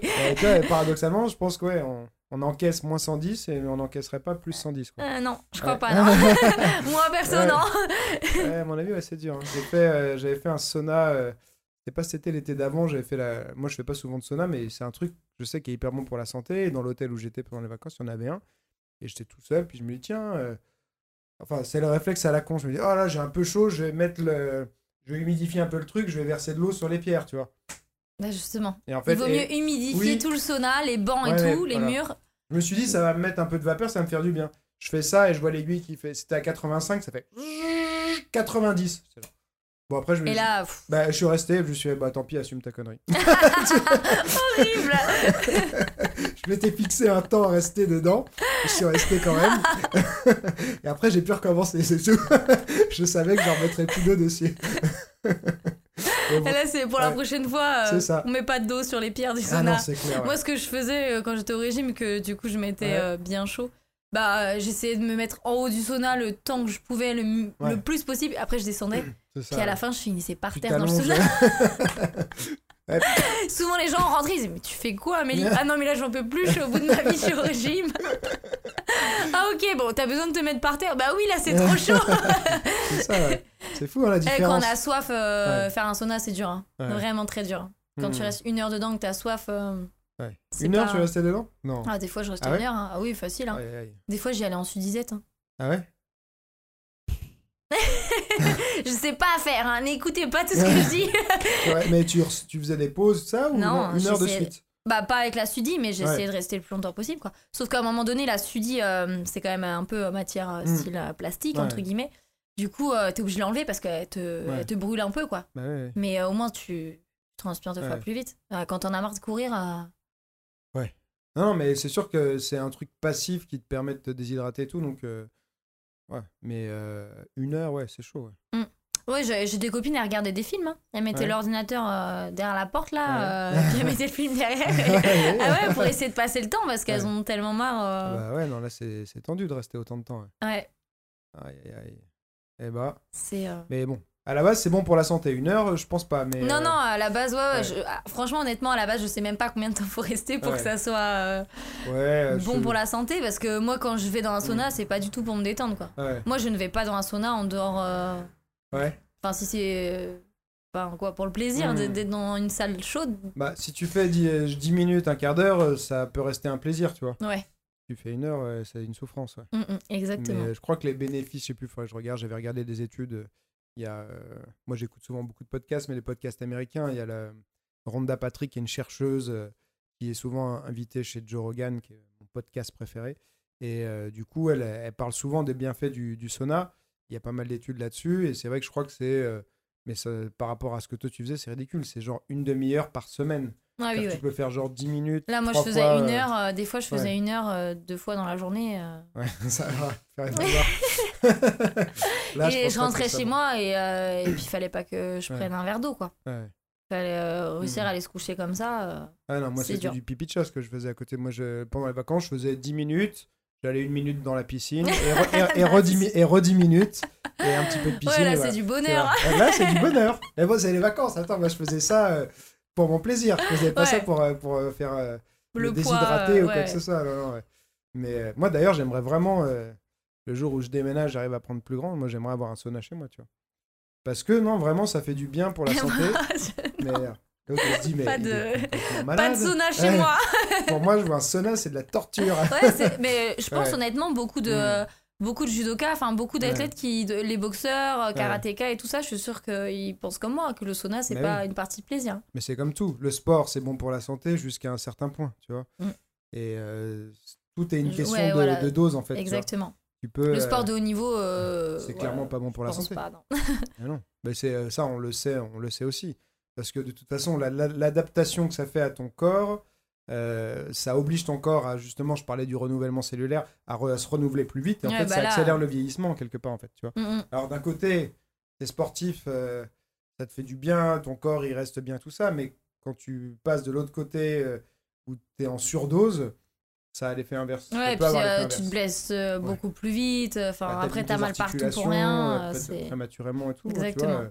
quand tu vois des gens euh, qui à 25 ans, ils ont plus de cartilage au genou, les trucs comme ça, alors que le, le corps il est prévu Il y en pour, a qui, euh, euh, qui pour ont 120 ans, des. Il y a des judokas, ils ont des protèges de, Bah oui. des prothèses de hanches et tout. Ouais. Ils ont même pas 30 piges. oui. euh, Ils ont de l'arthrose, euh, enfin des trucs. Ah bah. Et moi, j'ai pas été du tout sportif de haut niveau, mais je me suis beaucoup entraîné. et J'ai eu une opération de la hanche à 25 ans. J'ai plein d'arthrose au niveau cervical et tout ça. Je... Ouais, j'ai Faut pas... savoir, euh, faut savoir Ouais. doser quoi. Ouais, ouais. Surtout si c'est pour du plaisir et tout, il Mm. n'y a pas besoin d'en faire euh, 30 heures par Bah, semaine. ça, ouais. Bah, moi, aujourd'hui, maintenant, je suis vraiment sur ça, sur la pratique plaisir. Je m'entraîne, euh, je m'entraîne dur, mais beaucoup moins qu'avant. Et surtout, je m'entraîne pour le plaisir, quoi, tu vois. Ouais, c'est important de. Je- Mais euh, c'est ça que je me demandais, qu'est-ce qui t'a motivé, euh, toi aussi, à justement à encaisser tout ça euh, Est-ce que c'est euh, l'amour de la discipline? Est-ce que c'est la quête des résultats Euh, À quoi tu te raccroches, en fait, euh, dans les moments difficiles euh, pour encaisser tout, quoi Euh, c'est- Une question Bah- profonde et difficile. bah déjà à la base j'aime quand même, enfin j'aime mon sport, hein, j'aime j'aime le judo et tout ça. Mais Même que tu- parce que à en faire autant, est-ce que tu continues à aimer ça autant? Bah là, à l'heure actuelle, euh, l'heure j'ai pas la même vision des choses. Ouais. Mais c'est vrai que sur le en moment, quand mais- j'étais à l'INSEP, etc., voilà, j'adorais ma discipline et tout. Et puis ce qui me motivait, c'était la gagne. Ouais. La gagne, la gagne, la gagne, c'est tout. C'est les médailles, c'est les titres, c'est euh, tout. Mais est-ce que En tu fait. t'étais posé la... que tu t'es déjà posé la question un peu de faire une introspection de savoir euh, pourquoi tu avais ce besoin de, de gagner? Est-ce que c'est un truc pour te t'avais à te prouver à toi, à prouver aux autres, à prouver à ta je sais pas à ta famille euh, Bah déjà euh, à moi-même en fait. Ouais. C'est j'aime euh, j'aime les challenges, j'aime Mm. euh, vraiment voilà me surpasser. euh, Enfin, tu bosses pendant six mois derrière, euh, tu vas sur un championnat, tu gagnes. Enfin, c'est Mm. c'est vraiment euh, gratifiant quoi. C'est euh, le top quoi pour moi. euh. Ouais. C'est la sensation de la victoire, Ouais, voilà, c'est ça. C'est Ouais, exactement, l'adrénaline et tout. Mm. euh, moi, c'est ça qui me plaît en fait. Que ce soit dans le judo ou maintenant dans d'autres sports. Parce que c'est le risque aussi, la, la, la, la peur que tu peux avoir quand tu arrives à la compète, tout ce stress, machin et tout. Est-ce que ça, ça te. C'est dur et en même temps ça t'attire ou c'est juste la victoire euh, Ouais, il y a aussi tout ça, l'adrénaline, Ouais, le stress et tout, c'est ça qui est ouais. bien. Après, moi, je suis pas très stressée. Hein. En compète euh, judo, euh, j'y vais, je suis détendue. Je stresse que quand je monte sur le tapis, quoi. Ah. Quatre, ouais, 5 minutes avant, quand je suis dans la. On appelle ça les chambres d'appel, là. On doit attendre avant de monter. C'est juste là, sinon après. que la nuit d'avant, tu passes une bonne nuit. Ah ouais, grave. tout, Des fois, j'oublie une, même que j'ai la compète. ça m'est déjà arrivé de me réveiller et de dire Ah, mais pourquoi mon réveil sonne si tôt là Et je Oh merde, c'est aujourd'hui. Et ouais, ouais, Ah ouais parce qu'en fait, euh, je regarde pas mon tirage au sort, moi. Hmm. Les- je Ok. regarde que le. Bah, quand j'étais plus jeune, euh, tout ce qui était euh, Pôle France euh, Bordeaux et puis mon arrivée sur euh, Paris au début, Ouais. les, les compètes, les pesées n'étaient plus le matin mais ensuite le, la veille. Ouais. Donc le tirage au sort se faisait la veille. Donc dès la veille de la Mhm. compétition, on pouvait savoir quelle combattante on prenait le lendemain. Et au début, je regardais. Ouais. Et puis, je me suis rendu compte qu'en fait, ça me créait du stress pour rien. Et que du coup, ma nuit euh, n'était pas, n'était pas bonne en fait. Ouais. Je dormais pas sur mes deux oreilles. Même si c'est compliqué de dormir sur ses hein, c'est une deux oreilles. que je comprends pas trop. à part si on met l'oreiller. euh. et du Ouais. coup, euh, et du coup, j'ai pris l'habitude après de ne plus regarder mon tirage au sort. Donc euh, vraiment d'y aller, Hmm. voilà, le matin. J'arrivais le matin, je m'échauffais. Et puis après l'échauffement, euh, bah, c'est là que j'apprenais qui je prenais. Euh, soit je demandais, soit j'attendais qu'on m'appelle sur le tapis, quoi, à la dernière Mhm. minute. Mais euh, au moins, je dormais super bien et j'étais détendue jusqu'au bout, en fait. C'était important pour moi de rester détendue jusqu'au bout parce que tu, sinon, tu perds l'influx nerveux pour rien. Hmm. Tu- Et tu, il n'y avait pas de euh, préparation mentale de Si, alors j'étais accompagnée. euh, quand je suis arrivée sur, Pa- sur Paris, j'ai été euh, trois ans sur le club de le RSCC Champigny avec euh, Audrey Larisa et Barbara Harel. Et ensuite, je suis partie trois ans sur le, le club de Saint-Genève Sport avec Celso Martins Ouais. euh, dans le 91. Et du coup, quand j'ai été sur euh, Champigny, oui, j'ai eu de la préparation mentale avec Laurent Mézéguet, Mhm. d'ailleurs, euh, avec qui euh, j'ai aussi des contacts. Et D'accord. voilà que j'ai bossé avec lui il y a, il y a pas longtemps, tout ça, il y a un ou deux ans encore. Ouais. Et, euh, et c'était top, quoi. Vraiment, moi, ça a été choses, euh, euh, très, ouais. très bénéfique. Je Ouais. sais que pour certains athlètes, ça apporte pas grand-chose, mais en tout Mhm. cas, pour moi, ça a été hyper efficace. Ça m'a permis de travailler euh, vraiment différemment. Par exemple, quand j'avais des périodes de blessures, on travaillait, euh, par exemple, sur la, la vision, Hmm. l'image, etc. Et du coup, ça me permettait de, de faire comme si j'étais encore sur le tapis à m'entraîner D'accord. et faire de la répétition de mouvements, etc. Mm. Et c'était vraiment, enfin, ça fonctionnait su- super bien. Même sur euh, mon agressivité, euh, ça avait vraiment développé pas mal de, pas mal de trucs. Ouais, mais c'est hyper, euh, c'est hyper puissant. hein. Et il y a aussi l'aspect, parfois, préparation mentale. Justement, tu parlais de blessure. Revenir après une blessure, on peut Ouais, garder une appréhension. Ouais, Si exactement. on se retrouve dans la configuration, on s'est blessé, ça peut créer des doutes ou des appréhensions Mm, et mm, tout. mm. Toi, t'as déjà vécu ça ou... Ouais, ouais, ouais. Ouais. Euh, Il y a deux ans, là, je me suis fait opérer la cheville. Ouais. pas celle où j'étais embêtée tout le temps, l'autre, comme quoi. hein. Quand on fois, a une faiblesse quelque compensation, part, en fait. euh, on a une faiblesse euh, Ouais. pour toujours, je crois. Et du coup, euh, c'est vrai que j'ai été blessée quand je suis revenue. euh, C'était euh, un peu la panique, quoi. Euh, J'ai été obligée de réapprendre à marcher en plus Hmm. chez le kiné et tout parce que euh, bah, euh, j'ai été deux, mois quasiment dans le plâtre. Donc j'avais perdu complètement la souplesse et tout ça. Et euh, j'ai été obligée de faire un gros travail là-dessus Mhm. euh, pour euh, avoir confiance à nouveau. euh. Ouais, ça, c'est vrai que c'est un. le- les périodes de blessure et tout, il y en a qui. Bah, qui Moi, vont- j'ai eu une seule opération et honnêtement, c'est dur. Ouais. Honnêtement, c'est super dur. T'as une interruption de combien de temps? Deux mois de plâtre, mais après. Bah, je me suis blessée en, en comment, fin octobre. C'est quoi comme blessure exactement? Euh, je me suis arraché le ligament tibiofibulaire qui tient les tibias et péronés. Ouais. Donc en fait, quand je posais le pied, j'avais mon... Hmm. mes deux os qui, s'écartaient. ouais, Et j'avais arraché un ligament aussi sur le côté et euh, sur l'extérieur et la capsule, enfin tout quoi. À l'entraînement, au combat à l'entraînement, ouais. Hmm. À l'entraînement et euh, j'ai à moitié perdu connaissance tellement c'était euh, la douleur était Hmm. intense quoi. C'était sur l'INSEP et euh, et du coup bah derrière j'ai été opérée euh, la- dans la semaine qui a suivi parce qu'il fallait pas traîner Hmm. et euh, j'ai repris euh, je pense la compète c'était au mois de avril un truc comme ça Ça faisait... Octobre, avril, Ouais. Donc, pas mal de ouais dur dur dur C'était le début de l'Olympiade en plus, Ouais. donc du coup, compliqué quoi. T'as réussi à revenir au niveau pareil ou Bah, du coup, pas, pas autant parce que bah Ouais. voilà, j'ai eu, euh, comme on en discutera certainement ouais, on va- après, mais va du coup, j'avais pas On les mêmes, euh, on va dire, euh, enfin, pour l'entraînement, en gros, j'avais Ouais. pas les mêmes structures. D'accord. Donc pour reprendre le à haut niveau, c'était plus compliqué. Hmm, Ok. Donc là, justement, on va aborder le, le sujet qui fâche. Sujet que Donc moi, je, bon, je- moi ça me fâche plus, hein. ouais. c'est bon, hein. c'est on va dire le, le sujet à, à controverse. ouais, voilà. T'as quitté euh, la fédération de judo. Exactement depuis le mois de mars. Ok. Tu l'as quitté ou t'as été poussé euh, euh, à la porte? Alors j'ai été poussée à la porte et du coup je dis bon bah, Bah, ciao. ouais. Qu'est-ce qui Alors, s'est passé? Alors du coup, en fait, euh, bah, j'ai fait mes années juniors à Bordeaux, à Paris, etc. Donc Mhm. j'étais à l'INSEP en tant qu'interne pendant 2-3 ans. Ensuite, on passe au statut externe. Ouais. Donc j'avais un, un logement et je faisais des allers-retours, etc. sur, euh, sur l'INSEP.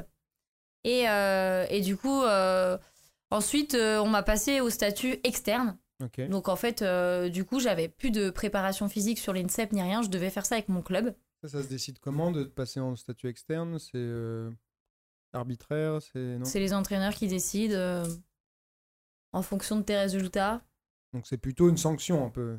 Ouais, c'est une sanction, mais je veux dire, euh, il y en a qui ont, euh, qui Hmm. sont dans le groupe INSEP et qui n'ont jamais fait de médaille, voilà quoi, tu vois. Non, mais c'est juste pour qu'on comprenne. c'est un que petit peu, Quelqu'un qui sait pas, on va se dire, ok, on l'a passé en externe, ça peut être une question d'âge, ça peut être une question. Alors moi, on de- m'a dit qu'on passait en externe parce que j'habitais trop loin. Ok. Donc, euh, parce qu'à ce moment-là, j'étais sur, euh, je n'étais plus sur le club de Champigny, j'étais partie sur le club de Sainte-Geneviève-des-Bois dans le 91, Ouais. du coup, qui est un gros club de haut niveau sur la région parisienne. mhm. Et euh, du coup, moi, j'avais eu un logement avec mon club, etc. Donc sur Sainte-Geneviève-des-Bois. Donc c'est vrai qu'effectivement, ça faisait loin. Mais je faisais la route avec mon coach. Le matin, on partait, on revenait le soir. On s'arrangeait avec d'autres athlètes du- de mon club qui eux Mhm. aussi s'entraînaient sur l'INSEP. Donc moi, je comprenais pas trop le fait qu'on me vire parce que en gros, euh, t'habites trop loin, quoi. Enfin, depuis Mhm. quand euh, une situation géographique, euh, Ouais. c'est mon problème en fait. Si je me tape une heure de voiture, euh, c'est mon problème. Donc déjà, bon, j'avais j'avais rien dit. J'avais dit Mhm. ok, c'est pas grave, je, je passe en externe, je viendrai quand même m'entraîner. Bah c'était, oh, je sais plus trop exactement, il y a 2-3 ans maintenant. Ouais.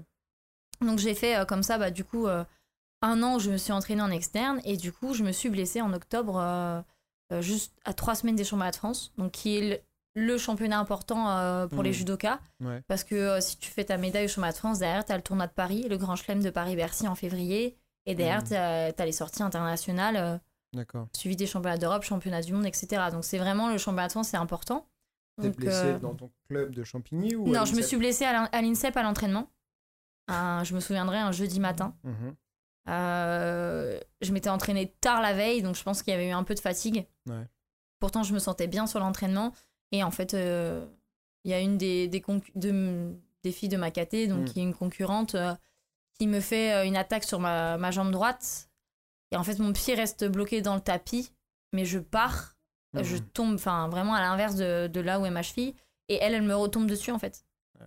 Et du coup, je sens, mais vraiment un truc qui lâche dans, dans ma Mhm. cheville, mais euh, impressionnant.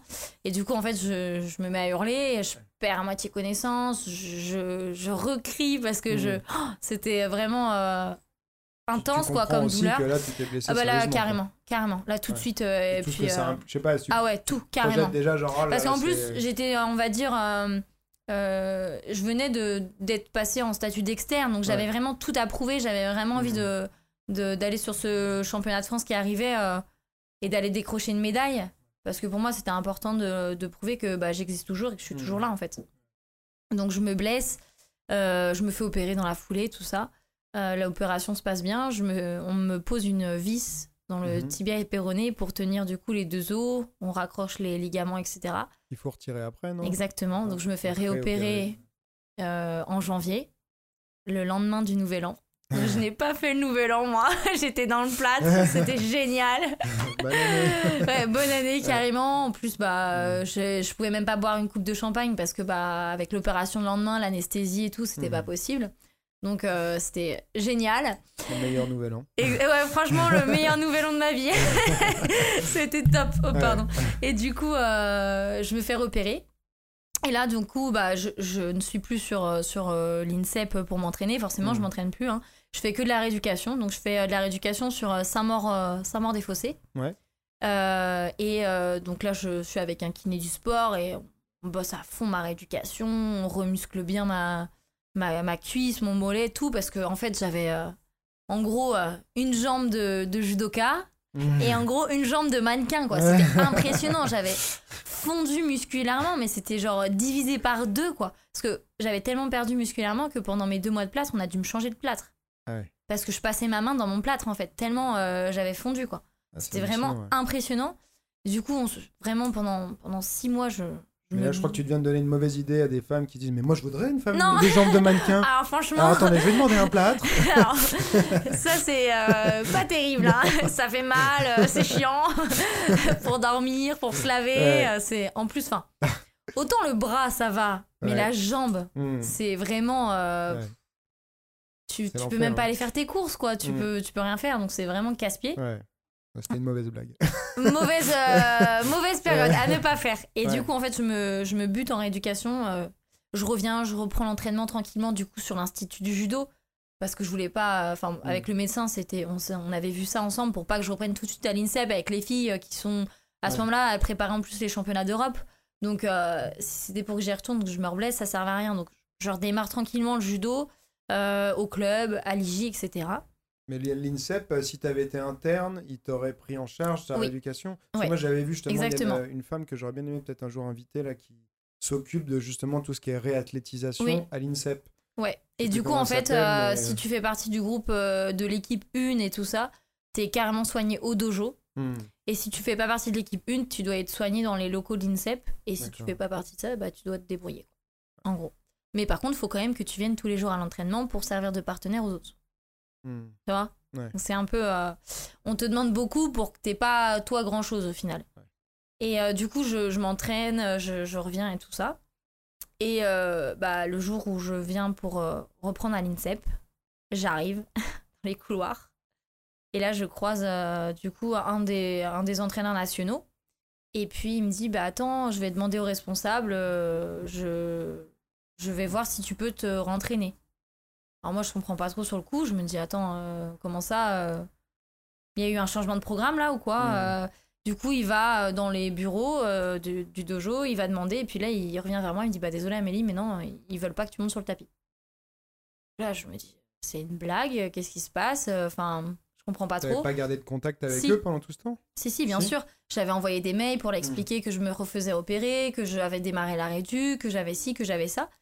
Et, euh, et j'avais vu le médecin en fait de l'INSEP qui euh, m'avait dit bah écoute, si tu veux, ce qu'on fait, c'est que tu vas faire une compète. Et si la compète se passe bien, que t'as pas d'appréhension, que t'as pas de peur, tu retournes sur l'INSEP t'entraîner. Hmm. Donc j'avais été en Croatie où je termine troisième. Ouais. Euh, et du coup, je m'étais dit ah bah c'est bon, la compète s'est bien passée. Je fais ma médaille, j'ai pas eu peur, j'ai eu Mhm. des bonnes sensations. Je sens que physiquement j'ai bien tout repris. Ouais. Euh, je peux retourner. Donc le lundi qui a suivi la compète, j'ai été à l'INSEP et là on me dit euh, bah non. Donc euh, j'appelle mon entraîneur de club, je lui dis bah qu'est-ce que je fais? Il me dit bah viens t'entraîner à l'IJ, il faut pas que tu rates un entraînement donc viens. Hmm. Je vais m'entraîner à l'IJ, donc je comprends pas trop, je suis un peu perturbée pendant la séance, je me pose 10 000 questions. Et en fait, à la fin de l'entraînement, euh, il y a un des entraîneurs nationaux euh, qui arrive, euh, donc il avait fait euh, la route Ouais. de l'INSEP à l'IJ, et là qui me dit bah écoute, en fait, euh, on t'a pas dit, mais euh, t'es viré de l'INSEP quoi. Donc du coup, moi je comprends pas trop. Et ils me disent ouais, voilà, pour ta blessure, machin. Enfin, il me sort des trucs, euh, enfin. rien de. En gros, pour blessure quoi. Pas des Hmm. choses claires, pas des choses précises. Alors, tu venais de faire un résultat. Ouais, je venais de faire un résultat. En plus, euh, je perds au Golden Score. euh, je crois qu'on a dû faire peut-être 8 minutes de combat avec euh, Pavia, qui est médaille olympique euh, aux Jeux Olympiques de Londres, qui euh, est, euh, elle, toujours à l'INSEP. Elle revenait de sa, de sa grossesse. euh, elle a eu un bébé après les Jeux Olympiques.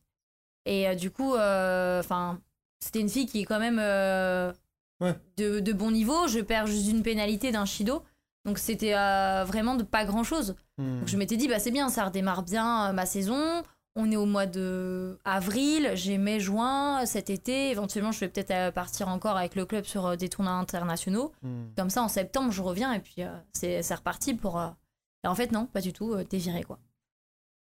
Donc du coup, c'est une sacrée claque. Mon coach de club essaye un peu de négocier. Avec, bah, avec, en disant, bah attends, on peut pas trouver une solution, etc. Et là, il lui dit, bah écoute, ok, elle peut venir s'entraîner, mais par contre, faut qu'elle paye.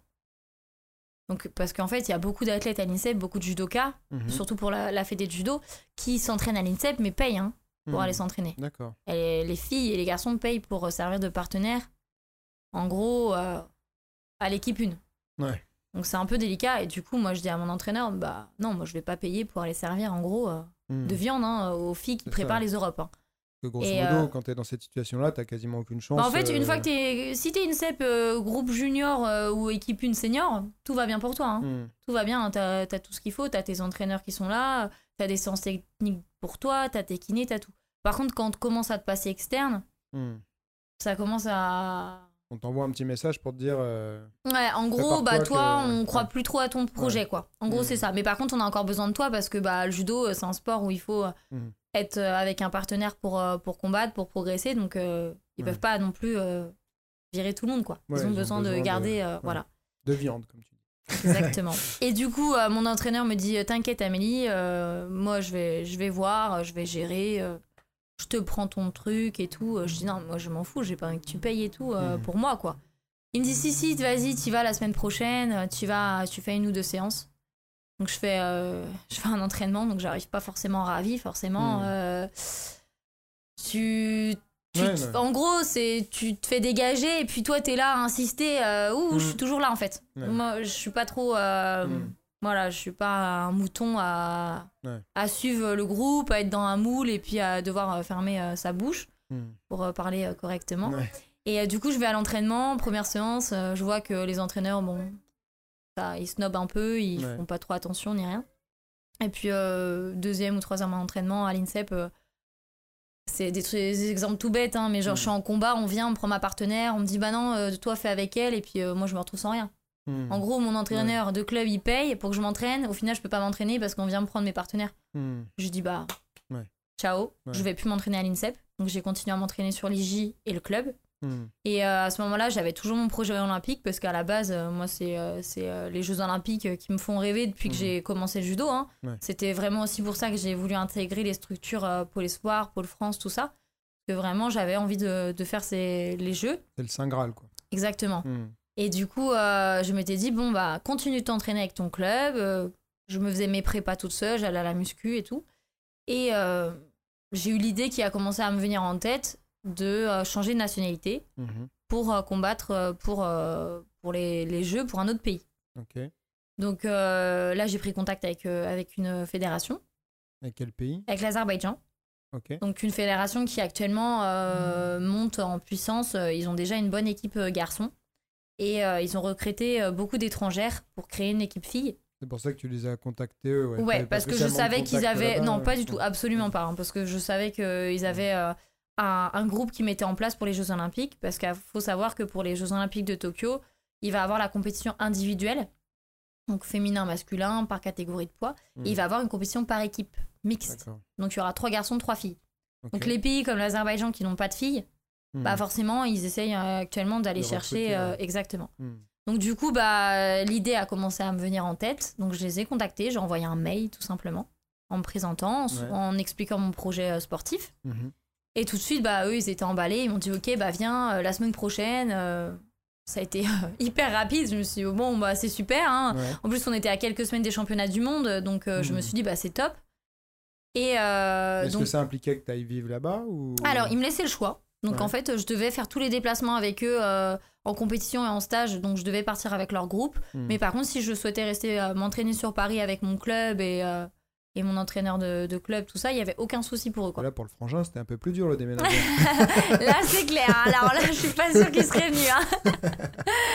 Et euh, du coup, euh, donc ça, c'était vraiment l'idéal. En plus, Ouais. euh, bah, j'étais rémunérée. J'avais, si on faisait des, des, des médailles, il y avait quand même des, des Hmm. belles primes sympathiques, France, quoi. tu touches des primes ou pas? Alors en France, moi, j'étais, j'étais rémunérée ouais, par, par mon club. Ouais. Mais après, Par ton club, pas par ouais. l'INSEP Non, non, non. Non, non. Après, euh, si vraiment on fait des médailles, euh, championnat d'Europe senior, championnat du monde, etc., là, il y a des primes. Mhm. euh, mais c'est la Fédé. Ok, C'est pas non plus des sommes astronomiques comme Mhm. d'autres sports, quoi. Ouais. Mais du coup, là, ça me permettait vraiment de me lancer dans mon projet olympique à fond, Ouais. de rester en France, non, pas trop loin de ma famille, toujours avec Mhm. mon club. Donc c'était super. Et en fait, j'ai fait la demande de, de changer de nationalité. Mhm. Et puis, bah, qui m'a été refusée. Donc, euh, en fait, euh, si tu veux, mon, mon coach euh, s'est présenté à la fédération en disant Bah écoutez, est-ce qu'elle peut partir? Et on m'a dit oui. Hmm. En fait, on lui a dit oui, mais que verbalement.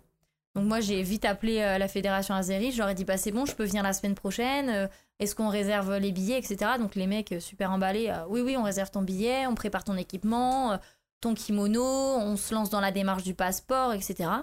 J'étais super ravie. Et la veille de partir, coup de téléphone de mon coach, oui allô Amélie, il y a la fédé qui vient de m'appeler, euh, finalement euh, ils ont changé d'avis, euh, euh, tu peux pas partir demain en, en Azerbaïdjan, tu peux pas aller à Bakou.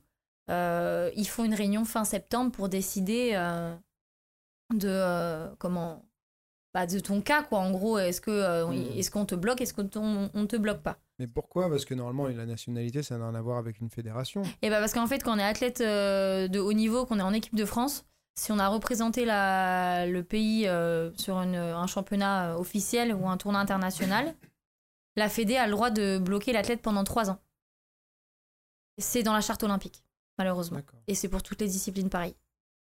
Ouais, ça c'est un peu, c'est dommage quoi. Hmm. C'est vraiment dommage. et du coup, en fait, euh, donc là, bah, c'est une deuxième claque, hein, on va dire. Euh, donc je patiente tout le mois de septembre, je continue de m'entraîner. Alors des fois, je suis super motivée parce que je me dis c'est génial, euh, ce projet peut changer ma vie. Et puis d'autres jours où je suis là un peu euh, à le moral à zéro parce que je me dis mais ils vont jamais me laisser partir. Donc la réunion se fait fin septembre. Donc là, bah la réunion se fait, mais pas de nouvelles, hein, forcément. J'attends euh, Mm. peut-être une semaine ou deux avant d'avoir une lettre. Et la lettre qui me dit que je suis bloquée jusqu'à février 2020. Hmm. Donc, je me dis, bon, février 2020, les Jeux Olympiques sont que sur l'été 2020. Donc, j'ai un peu de marge pour éventuellement faire la qualif. Parce qu'il faut Mhm. savoir qu'au judo, en plus, il faut faire une qualification. euh, faut être euh, sur la ranking list, et- etc. Je me dis, bon, bah, continue de t'entraîner à fond. Qui ne tente rien à rien. euh, Mhm. Voilà, donne-toi à fond. L'Azerbaïdjan était OK pour en plus pour patienter, etc. Et en fait, les mois passent et je redemande du coup un courrier. Et euh, bah, en fait, euh, je redemande un courrier euh, pour les, les procédures en fait pour mon passeport. Mhm. Je dis à la France, vous pouvez me refaire un, un document un peu plus, on va dire, offi- pas officiel, mais avec un peu plus de précision, etc.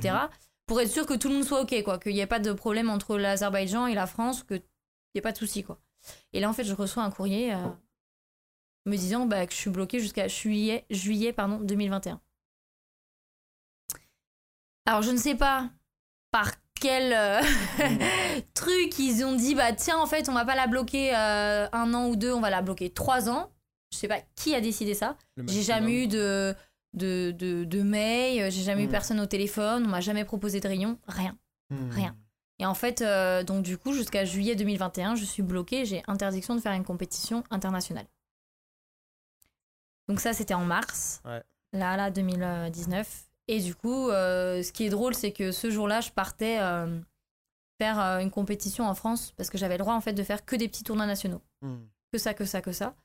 Et euh, je partais, je me souviens, je, je venais de d'ouvrir la boîte aux lettres et j'avais mon sac de compète sur le dos et j'ai ouvert et j'ai dit bah c'est terminé. J'ai fait demi-tour, je suis rentrée chez moi, j'ai appelé mon coach, j'ai dit c'est bon, j'arrête quoi. Parce que ça faisait des mois que j'avais euh, le doute, c'est déjà difficile d'attendre plus d'un an, euh, enfin d'attendre un an et demi avant de, de reprendre la compétition. Mm. On se dit est-ce que mon niveau euh, sera toujours le même euh, Ouais. qu'avant? Est-ce que je vais réussir à me qualifier en peu de temps? Est-ce que si, est-ce que ça? Et puis le fait qu'on me dise bah non en fait Hmm. t'es bloqué jusqu'à 2021, les jeux seront passés. Pour moi il n'y avait plus aucun intérêt à, Hmm. à continuer quoi. Et donc à l'heure actuelle bah je sais euh, toujours pas euh, pour quelles raisons ils ont pris cette décision. Ouais. Euh, voilà, ils- je pense qu'ils ils veulent euh, que je serve d'exemple pour les autres athlètes qui souhaitent Mhm. partir parce que bah, ce qui est frustrant pour moi, c'est qu'il y a d'autres athlètes français qui ont pu partir, Ouais. mais pas moi. Donc, euh, C'est vrai que la- alors moi je, je suis pas du tout dans l'univers du judo, mais la rumeur a toujours été dans, que le judo c'est comme une fédération qui, ouais, qui veut qu'on, enfin faut l'écouter, tu suis ou tu te barres, tu vois. exactement. En fait, il y a tellement de monde Hmm. que bah, si t'écoutes pas, mais c'est pas grave, euh, il y en aura, euh, il y en aura cinq après toi en fait, euh, donc ils s'en fichent un peu. C'est ça. Après, euh, par contre, si euh, tu deviens euh, médaillé, que euh, t'as un super palmarès, après, euh, Hmm. fais un peu pas ce que tu veux, mais je veux dire, t'as plus les cartes en main quoi, Hmm. pour décider de ta carrière, de comment telle compète tu vas faire, telle compète tu vas pas faire, etc. Mais c'est vrai que dans la fédé de judo, il y a beaucoup de choses à revoir. hein. Mais. Alors, moi, la, la rumeur depuis tellement d'années, euh, c'est que le judo est quand même aussi, euh, à enfin, pas à l'origine, mais en tout cas, euh, une des forces qui a essayé d'empêcher le MMA d'être légalisé en Ah bah France. oui, parce qu'ils vont perdre beaucoup de judokas. hein. Hmm. Ouais.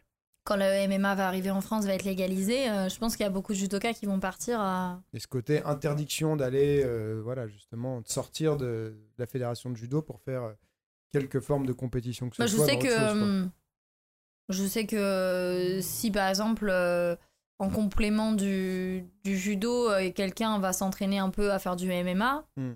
ça va pas être très bien vu quoi. Ouais. C'est un truc qu'il vaut mieux éviter quand tu es sur l'INSEP. Hmm. voilà, ils vont, vont pas te le dire directement, mais voilà, ils vont pas apprécier. Maintenant, moins parce que bon, ils ont l'air d'être Hmm. d'un coup ouverts d'esprit à accueillir le MMA en France, mais bizarrement. Mais il y a quelques années, oui, euh, tu valais mieux éviter de faire des trucs comme ça. Ouais. Quoi. Là, ils retournent un peu leur veste.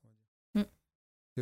Ils ont vu que ça allait se... Enfin, certainement, c'est que les suppositions. Ils ont vu que ça allait se faire, que ça allait être légalisé. Bon, bah, autant essayer de Bah oui, et puis ils voilà, exactement. Et Il vaut ça mieux a que ça soit. beaucoup de gens dans le milieu. Ils Ah disent, bah bah, carrément, maintenant, c'est euh, normal. Hein. Alors qu'ils ont œuvré pour que ça se fasse pas, maintenant, ils... Bah en fait, euh, si ça leur revient à eux, ça va aller. Ouais. Mais si ça revient à une autre fédé, euh, ils vont être moins contents en fait. Ouais. Ouais. Mais quelque part, ça doit pas leur revenir, quoi. Mm, mm. Tu récupères pas un Bah truc je- moi j'espère pas. Ouais. moi j'espère pas. Donc toi, tu as, clairement... euh, euh, bah, t'as quitté du coup la, la Ouais. fédération. Du coup, j'ai euh, arrêté euh, ma carrière au mois de mars. Mhm. Donc, euh, à la suite euh, où j'ai reçu euh, ce courrier, ça devait être vers le 20-23 mars, un truc comme ça. Euh, donc, du coup, euh, j'ai une page athlète sur Facebook. Ouais. Donc, j'ai posté, euh, bah, du coup, euh, j'ai un peu tout expliqué. Mhm. Euh, des choses qui se sont passées durant ma carrière euh, junior, senior. J'ai un petit peu euh, vidé mon sac. Ouais. Ça a un petit peu fait réagir beaucoup de gens d'ailleurs. Euh, ceux qui, ceux qui m'ont écrit, qui m'ont mis des messages super sympas, je les remercie. Ouais. Je les ai déjà remerciés, mais je le refais Mhm. parce que vraiment c'est sympa. de leur part, il y a, il y a des, des athlètes de tout sport qui m'ont écrit, il y a Mhm. des gens euh, de, à l'autre bout du monde. Enfin, ça a été vraiment surprenant, je m'attendais pas du tout, du tout à ça. Hmm. J'ai mis beaucoup de temps à répondre aux gens, j'ai dû mettre Ouais. 2-3 semaines parce que j'ai reçu beaucoup de messages, Hmm. mais je l'ai fait. Mais euh, j'ai pris le temps de le faire, Ouais. mais en tout cas, je les remercie parce que c'est sympa, ça m'a fait du bien. À cette période, j'avais euh, voilà, j'avais besoin d'être soutenue, c'était pas facile. Et, euh, et du coup, de voir que finalement, j'étais pas seule, que y a, ce problème-là était aussi pour d'autres athlètes dans d'autres fédérations. Hmm. Je me suis dit, euh, ça m'a un peu euh, rassurée. Et c'est à ce moment-là que, du coup, euh, j'ai été contactée euh, pour, pour essayer de, faire, de me lancer dans un nouveau projet sportif. Ouais. Du MMA. Exactement. L'ennemi juré du judo Ah là là là là Ah bah, le judo n'a pas été sympa avec moi, alors forcément. Bah, euh, C'est normal, hein. C'est normal, euh, c'est de bonne guerre. j'avais l'idée en tête hein, depuis, Mm. euh, depuis quelques temps. Hmm. Il y avait Morgane Ribou, championne du monde de judo, Ouais. avec qui j'ai été en plus au club à Champigny-sur-Marne, qui euh, du coup, elle aussi a arrêté sa carrière euh, de judo, bon, il y a quelques temps déjà, mais Mhm. maintenant, elle, elle fait du MMA. Et c'est vrai que quand je l'ai vu passer dans ce sport-là, moi qui étais toujours au judo, je m'étais dit, c'est génial, quoi. Mhm. Enfin, faut avoir le, le culot de le faire, euh, c'est top, elle a l'air de s'éclater. Euh, C'était en plus le début où le, on entendait parler du MMA en France. Donc j'avais gardé ça dans, dans un petit coin de ma Ouais. tête. Donc euh, ça Est-ce tombe que bien. tu suivais l'UFC, les combats un peu ou... Ouais, je suivais un petit peu, mais sans Ouais. plus. En plus, t'avais sans suivi plus. euh, Ronda Rousey euh, ouais, bien sûr. ouais, ça c'est. Enfin, hmm. je pense que tout le monde connaît. En plus, elle c'est une ancienne judoka, Bah hein, oui, médaillée de ça, bronze euh, aux Jeux Olympiques de Londres. Mm. Donc euh, du coup, euh, forcément, elle est connue dans le monde euh, du judo. euh. Forte en judo. Forte en judo, forte en MMA, forte en catch maintenant. Ouais, c'est ça. elle est multifonction. euh, c'est vraiment top. Ouais. Mais du coup, euh, bah, je sais pas comment c'est la fédération aux États-Unis de judo, mais elle, elle a quand même, euh, ça a quand même fait une bonne publicité pour le judo. Tu Ah vois. ouais, carrément. c'est vrai que là, tu aurais pu te dire en France, ils, pourraient, ils auraient pu se dire, bah tiens, finalement, en fait, euh, ça pourrait peut-être nous, nous aider aussi, tu vois. Ouais, mais non, et je pense qu'ils Mm. restent vachement dans leur truc. Ouais. Et, Hmm. Surtout que je sais que, par exemple, nous, on a le prof de sambo ici qui est un ancien judoka. On sait qu'il y avait pas mal de gens, des fois, du judo qui sont passés au sambo parce qu'il y a des changements de règles, plus le droit d'attaquer les jambes, je crois, des Ouais. choses comme ça. Euh, Il y a beaucoup de gens qui n'ont pas aimé la direction euh, que prenait déjà le, le judo euh, Ouais, bah le judo, euh, malheureusement, les règles, elles changent tout le temps. Même pour nous, en tant qu'athlète, c'est difficile. hein, le règlement, euh, pas de saisie de jambes. Après, c'était euh, faut plus euh, faire lâcher le kimono à deux mains. Ensuite, c'était le temps de combat 5 minutes, 4 minutes. Après, c'était un nombre de, de hippons. euh, Enfin, on pouvait en mettre 5 dans le combat, ça ne s'arrêtait pas. Après, ça repassait sur des trucs euh, Wazari, hippon, machin.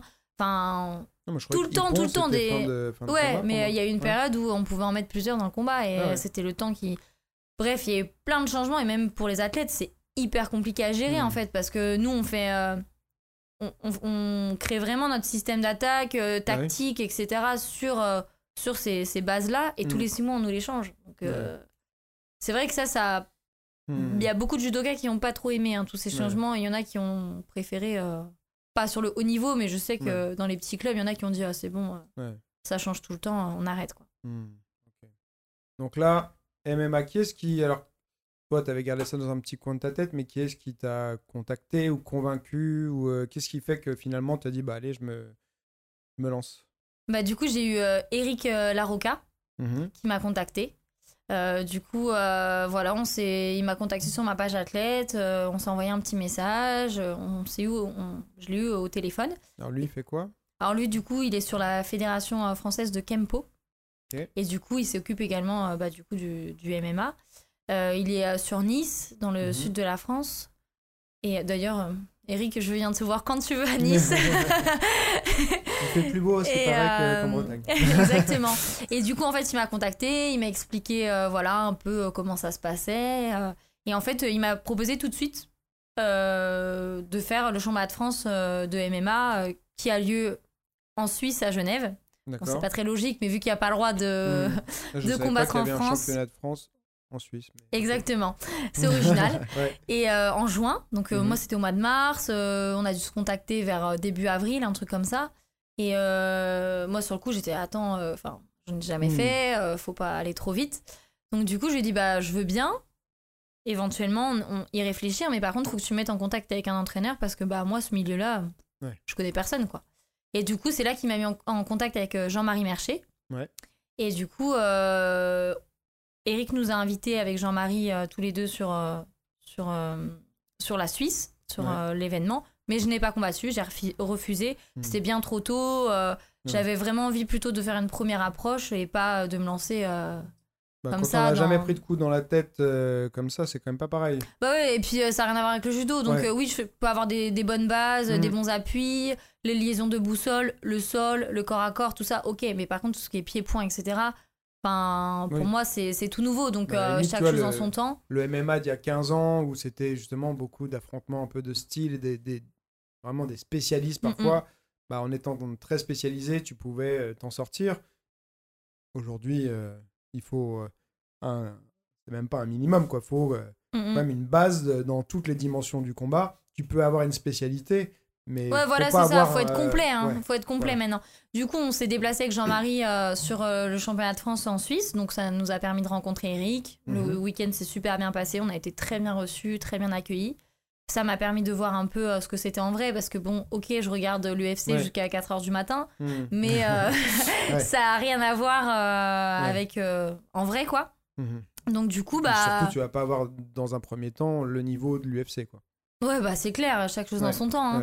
Et euh, Ronda Rousset, euh, j'en ai pour quelques temps avant Ouais. d'arriver au niveau de Ronda Rousset, donc euh, Ouais. faut pas aller trop vite. Et donc, euh, du coup, à cette période-là, j'ai fait deux mois de JJB. Mhm. Donc, bon, honnêtement, ça n'a pas été l'éclate pour moi. parce que voilà, j'étais habituée au judo, donc un départ debout, la liaison au sol. Là, le, J- le JJB, de partir directement au sol, pour moi, c'était c'était un peu perturbant, c'était un peu difficile. Et puis, euh, faut dire ce qui est, le niveau des, des, des garçons qui font du jujitsu et du judo, c'est pas le même hein, au sol. euh, ils Le sont bien plus. est- Bah oui, ils sont bien plus. même, euh, dans le judo, surtout le judo de compétition. Ouais, c'est vraiment. Nous, euh, au judo, c'est vraiment les trucs basiques, quoi. Hmm. Euh, parce qu'on n'a pas des experts euh, au sol Ouais. comme on peut retrouver au jujitsu, quoi. C'est Mhm. impressionnant. Donc j'ai fait deux mois comme ça à haute tension avec Edipo Fernandez. À Donc, nouveau à te refaire maltraiter, je suppose, du coup. Non? Bon, ça a été, les garçons été? étaient pas trop, euh, pas- étaient pas trop méchants. T'as fait pas tout pour 15 secondes Non, ça va, ça va. Essayé de, euh, de pas me laisser faire hein, quand Ouais. même. hein. Oh. Bah oui. Surtout qu'en plus, ils, ils savaient que j'arrivais de l'INSEP euh, Ouais. et tout ça, donc euh, ils Mm. se disaient, bon, euh, Ouais. faut pas non plus. et donc voilà, j'ai fait ça. Et puis après, du coup, cet été, je suis repartie sur la région Bretagne, parce que ma famille est, là-bas, Mhm. et où j'ai travaillé, etc.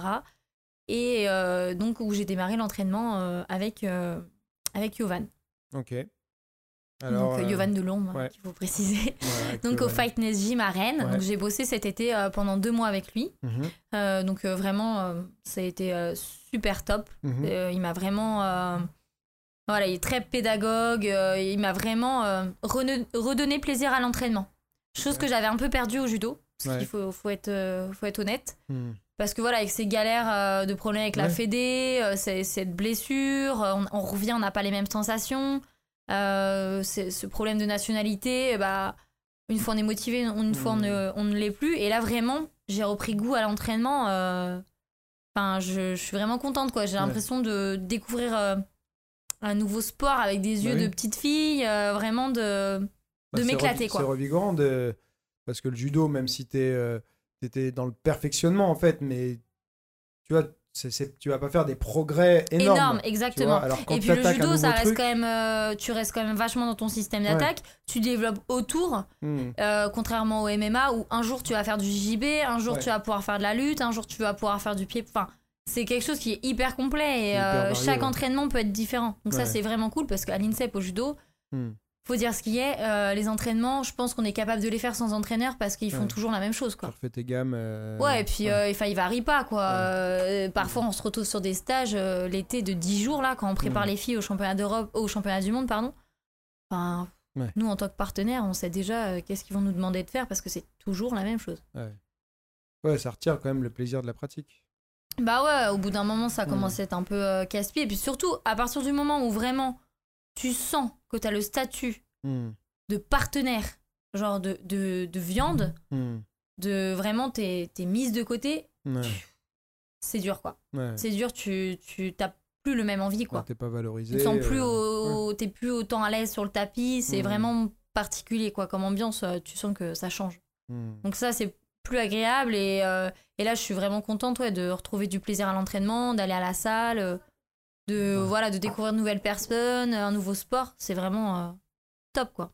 Alors t'as fait un peu de sparring, des choses comme ça. Ouais j'ai fait un peu de sparring et tout. Premier coup dans la tête, ça fait quoi Tu l'as attrapé, tu l'as jeté tout de suite Non, non, non, bah, j'ai, euh, justement, c'est pour ce qui est pour- difficile pour moi, c'est gérer la distance parce que j'ai tendance à vouloir euh, vachement euh, coller. Hmm. Je colle les gens. Ouais. et du coup, euh, c'est, euh, c'est ça qui est un peu dur. Après, tout Mm. ce qui est liaison au sol et tout, euh, là-dessus, euh, j'ai pas de soucis.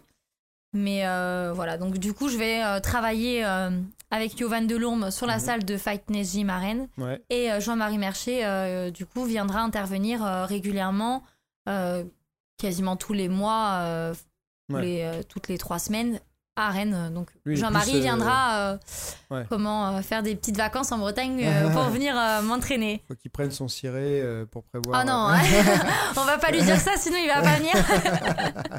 je sais qu'il faut juste que je trouve un, un beau restaurant asiatique pour qu'il ah, vienne, bon, c'est tout. lui, il est spécialisé plutôt sur le, tout ce qui est pied-point, lui. hein. Ouais, ouais, ouais, euh, euh, Muay Thai et tout ça, il a, Mm. il a formé des bons, Ouais, des grands. euh, Ouais, mais il a un club euh, qui était connu euh, historiquement euh, haute tension. Nous, on a le, le prof d'ici, Serge Boutari, qui vient de, de haute tension. On avait euh, euh, Christophe Chapuis, euh, dont le surnom est Triso, euh, qui donnait cours ici aussi avec Serge avant, qui viennent de là-bas, en fait, tu vois. Et ouais, Ouais. ça fait partie des, des clubs historiques, je pense, en France de, de MMA, tu vois. Donc c'est bien. Faut Donc bien, moi, c'est c'est vrai que c'est un milieu que je découvre, hein, donc Ouais.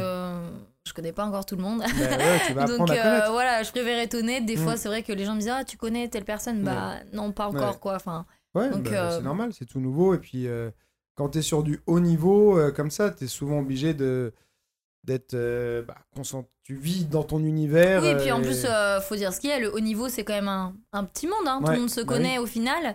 Euh, et après, quand on change de discipline, forcément, c'est Bah oui. c'est tout nouveau et puis on peut Ouais. pas tout connaître euh, d'un coup. mais ce qui est bien c'est qu'avec le MMA c'est ul- c'est ultra ouvert en fait parce que tu vas t'intéresser t'intéresser à la boxe, tu vas t'intéresser au Muay Thai, La à lutte, euh, ouais. le JJB. euh, euh, non, et euh, tu vas avoir les, les pratiquants de MMA, mais les pratiquants de tous les, tous les, les sports qui constituent en Mhm. quelque sorte le MMA aussi, tu vois. Donc tu vas, dé- Exactement. tu vas découvrir plein de choses. ouais. Et c'est vrai que le MMA, pour le coup, tu peux pratiquer, je pense, toute une vie, tu n'auras jamais tout vu. quoi. Ouais, ouais, ah bah carrément. Bah après, c'est comme le judo, hein, vraiment. euh, le judo, euh, on peut euh, faire plein de choses, mais à haut niveau, il faut quand même rester toujours dans son, Ouais. dans son truc a- assez basique. Hmm. Et là, ouais, je suis ravie de, de démarrer cette nouvelle aventure. J'ai des nouveaux projets euh, qui arrivent prochainement. Ouais. Euh, bon, là, je vais pas annoncer tout de suite, mais euh, Ouais. voilà, c'est pour bientôt, pour, pour la fin d'année 2019. et du coup, voilà, on se prépare petit à petit. Ouais. Donc, j'ai Yovan à mes côtés euh, avec sa fille euh, Ouais, Lily. Lily, ouais. Exactement, avec qui je bosse beaucoup. Il y a des filles à la salle, euh, Estelle, tout Elle ça. fait qui... ton poids à peu près euh, Lily, ouais, Elle, fait, elle fait à peu près mon poids, ouais. Mhm. Elle est un petit peu plus lourde que moi, mais vraiment léger. Donc ça, c'est ça c'est cool. Et puis j'ai pas mal de, de partenaires filles qui, qui viennent et qui sont motivées aussi à, Hmm. à s'entraîner avec moi, à me faire progresser. Elles savent que, que j'ai des événements bientôt et que c'est super, quoi. Vraiment. Donc c'est pour ça que voilà, c'est important pour moi de d'être euh, d'être sereine. Je suis auprès de ma famille. Pour un combattant, c'est quand même important aussi que Hmm. mentalement on, on soit bien pour Ouais. pouvoir s'entraîner dur. Faut être Bah bien oui. Ouais, ouais. dans sa tête. Et puis du coup, Jean-Marie viendra euh, régulièrement. Donc, euh, là, à l'heure actuelle, je squatte chez lui. Désolé, Il. JM. Mais Bah, euh, C'est qu'il est sympa. et ouais. croit, il croit en ton potentiel, sans doute. ouais, ouais, honnêtement, en fait, quand je l'ai rencontré, on a, on a mangé ensemble plusieurs fois, on s'est vu plusieurs fois, on est parti en Suisse. Hmm. On s'est contacté tout cet été. euh, tout cet été, je, je j'ai tenu au courant de, des entraînements que je faisais avec Yovan, etc. Euh, je lui ai dit comment ça se passait, comment je me sentais. Et euh, voilà, j'ai vraiment une très bonne relation avec lui. Et puis, euh, dès le début, je lui ai dit écoute, faut, faut qu'on soit honnête. Moi, j'aime bien que les choses soient, soient dites, même si parfois, c'est pas forcément des choses bien à entendre. Ouais. Mais dis-moi si clairement tu crois pas à mon projet et que tu penses que, que ça va pas fonctionner. Et en fait, euh, tout de suite, il m'a dit non, non, je pense que tu as les moyens, tu te donnes les moyens. Et euh, voilà, je vois que tu es professionnel dans ce que Ouais. tu fais. J'aime bien que les choses soient quand même euh, carrées, quoi. Que voilà, on met un truc en place, il faut le faire à fond. Ouais. Donc, là, euh, t'as encore du temps. Hein. T'as 25 ans, c'est ça hein? Ouais, exactement, ouais. T'as le temps. Donc, euh. On dit souvent que le, le sommet, la carrière dans les combats, c'est vers 30 ans. Ouais, voilà. En plus, je me l'ai jusqu'à 30 ans, hein, Ouais. donc euh, Donc, euh, c'est pour ça. Avec ton, ton passé de haut niveau, ta discipline, euh, toutes les compétences que tu as déjà acquises, le physique que tu as, et, tu vois, bah, les progrès, Mhm. ils vont être rapides. Ouais, bah, c'est ce que Yovan me faisait remarquer sur mes entraînements de cet été. Il me Ouais. disait, voilà, contrairement à, à quelqu'un qui vient pour le plaisir, etc., Ouais. bah, déjà l'engagement à l'entraînement n'est pas le Mm. même. Et puis, parce que en fait, cet été, je, je travaillais. Ouais. Donc, du coup, bah, j'allais à la salle, mais euh, du coup, je pouvais pas y aller tous les jours. Mais par contre, quand j'y allais, j'y allais, je restais 3 heures, quoi. Ouais. Je, faisais, je me faisais un entraînement de 3 heures euh, plusieurs fois dans la semaine et en fait je faisais des entraînements avant les autres. Du coup, euh, Yovan me donnait Mhm. rendez-vous et s'il me disait t'es là à 16h, je suis là à 16h quoi. Contrairement à d'autres gens qui connaissent pas Mhm. forcément les hauts niveaux, ils vont peut-être arriver à 16h30, bon bah c'est pas grave. Coup, il me disait c'est bien parce que t'es rigoureuse là-dessus et euh, c'est important. euh, si Professionnel. tu veux, ouais voilà c'est ça. Si Mhm. tu veux progresser, euh, C'est important. c'est le haut niveau. C'est soit on s'engage à fond, soit, on- Mhm. soit on le fait pas. Ouais. Euh. Eh ben, écoute, c'est un beau projet et j'ai hâte de voir ce que ça va donner. Bah écoute, ça- Déjà, je pense que je vais voir un peu ce que ça va donner parce que on en a dit qu'on allait faire un petit tuto. Exactement. Moi, je connais rien au judo, je fais de la lutte, mais je sens que je vais me faire euh, jeter non, comme. en euh, douceur. en douceur. Eh, ça fait longtemps que j'ai pas mis le kimono, hein. Ouais, bon. Très longtemps. Tu fais plus du tout de judo, de judo de- du Je, coup? je- je donne des cours, c'est tout. Ouais. Enfin là, euh, j'ai pas de cours, hein, mais euh, Hmm. j'interviens dans les clubs un peu partout en France. Là, j'ai rien de prévu euh, Ouais. pour l'instant, mais euh, 100% MMA donc. ouais, 100% MMA. Mais judo, je veux plus mettre le kim. Ouais. C'est. Eh pas ben, pour tu, vas- l'instant. tu vas le remettre juste pour notre tuto alors. exactement, juste pour ça, pas pour euh, pas pour s'entraîner euh, au judo. Non, MMA, y a aucun problème. Je vais à l'entraînement avec grand plaisir. Ouais. pas de problème. Bah écoute, hein, c'est comme ça, c'est une phase euh, dans ta vie. Peut-être que tu y reviendras, peut-être que tu y reviendras jamais, je sais pas. Mais là, c'est un, voilà, c'est un beau projet et je pense que ouais, tu vas, tu vas t'éclater MMA. C'est top. Mm, mm. Et, J'en doute pas. Je sais que c'est une belle discipline et que euh, y a de belles choses à, à faire. hmm. Et en plus, ça a été légalisé il y a pas longtemps, donc euh, voilà. ça peut devenir de plus en plus euh, intéressant. T'es pile dans le bon timing. Ouais, c'est ça, c'est ça qui est cool finalement. Ouais. euh, moi qui Ouais. partais un petit peu à l'aveugle, Hmm. au final, j'arrive au Ouais. bon moment, donc tant mieux. Bon, bah top. Est-ce que tu veux rajouter un truc pour la fin? Je sais pas, parler de quelque chose qu'on n'a pas bah, abordé? Non, pas spécialement. Et si- n'hésitez pas à me suivre euh, Voilà. sur ma page athlète euh, Facebook, Instagram, voilà. On mettra tous les liens euh, dans la description pour que vous puissiez la suivre, sa préparation. Tu vas peut-être partager un peu. Ouais, ouais, ouais, euh, je mets souvent des petites, euh, voilà. des petites vidéos, Ouais. des petites photos, tout ça. J'essaie de, de mettre quelques infos sympas pour que les gens voient l'évolution. Bah ouais. Bon, bah, Mes progrès, parce qu'il y en a à faire, hein, il y a du boulot, mais on Et va y bah, arriver. écoute, on verra. Peut-être on fera un, un podcast après, après ton premier ou quelques combats euh, pour faire un point. Ouais. Ça peut être sympa. Il y a de des gens qui voudront euh, avoir certainement des nouvelles et savoir Peut-être avec, euh, avec Jean-Marie ou Yovan Ouais. euh, la prochaine fois. Il me faut, il me faut un, un autre micro euh, et tout ça pour faire un podcast à trois, mais ça peut. Faut demander ça à Noël. voilà, exactement. Ok, bah écoute, super. Merci Amélie. bah, merci à un toi. plaisir, super conversation. Et allez, on va aller se, se changer pour, pour faire un petit tuto pour la chaîne YouTube. Exactement. À tout de suite.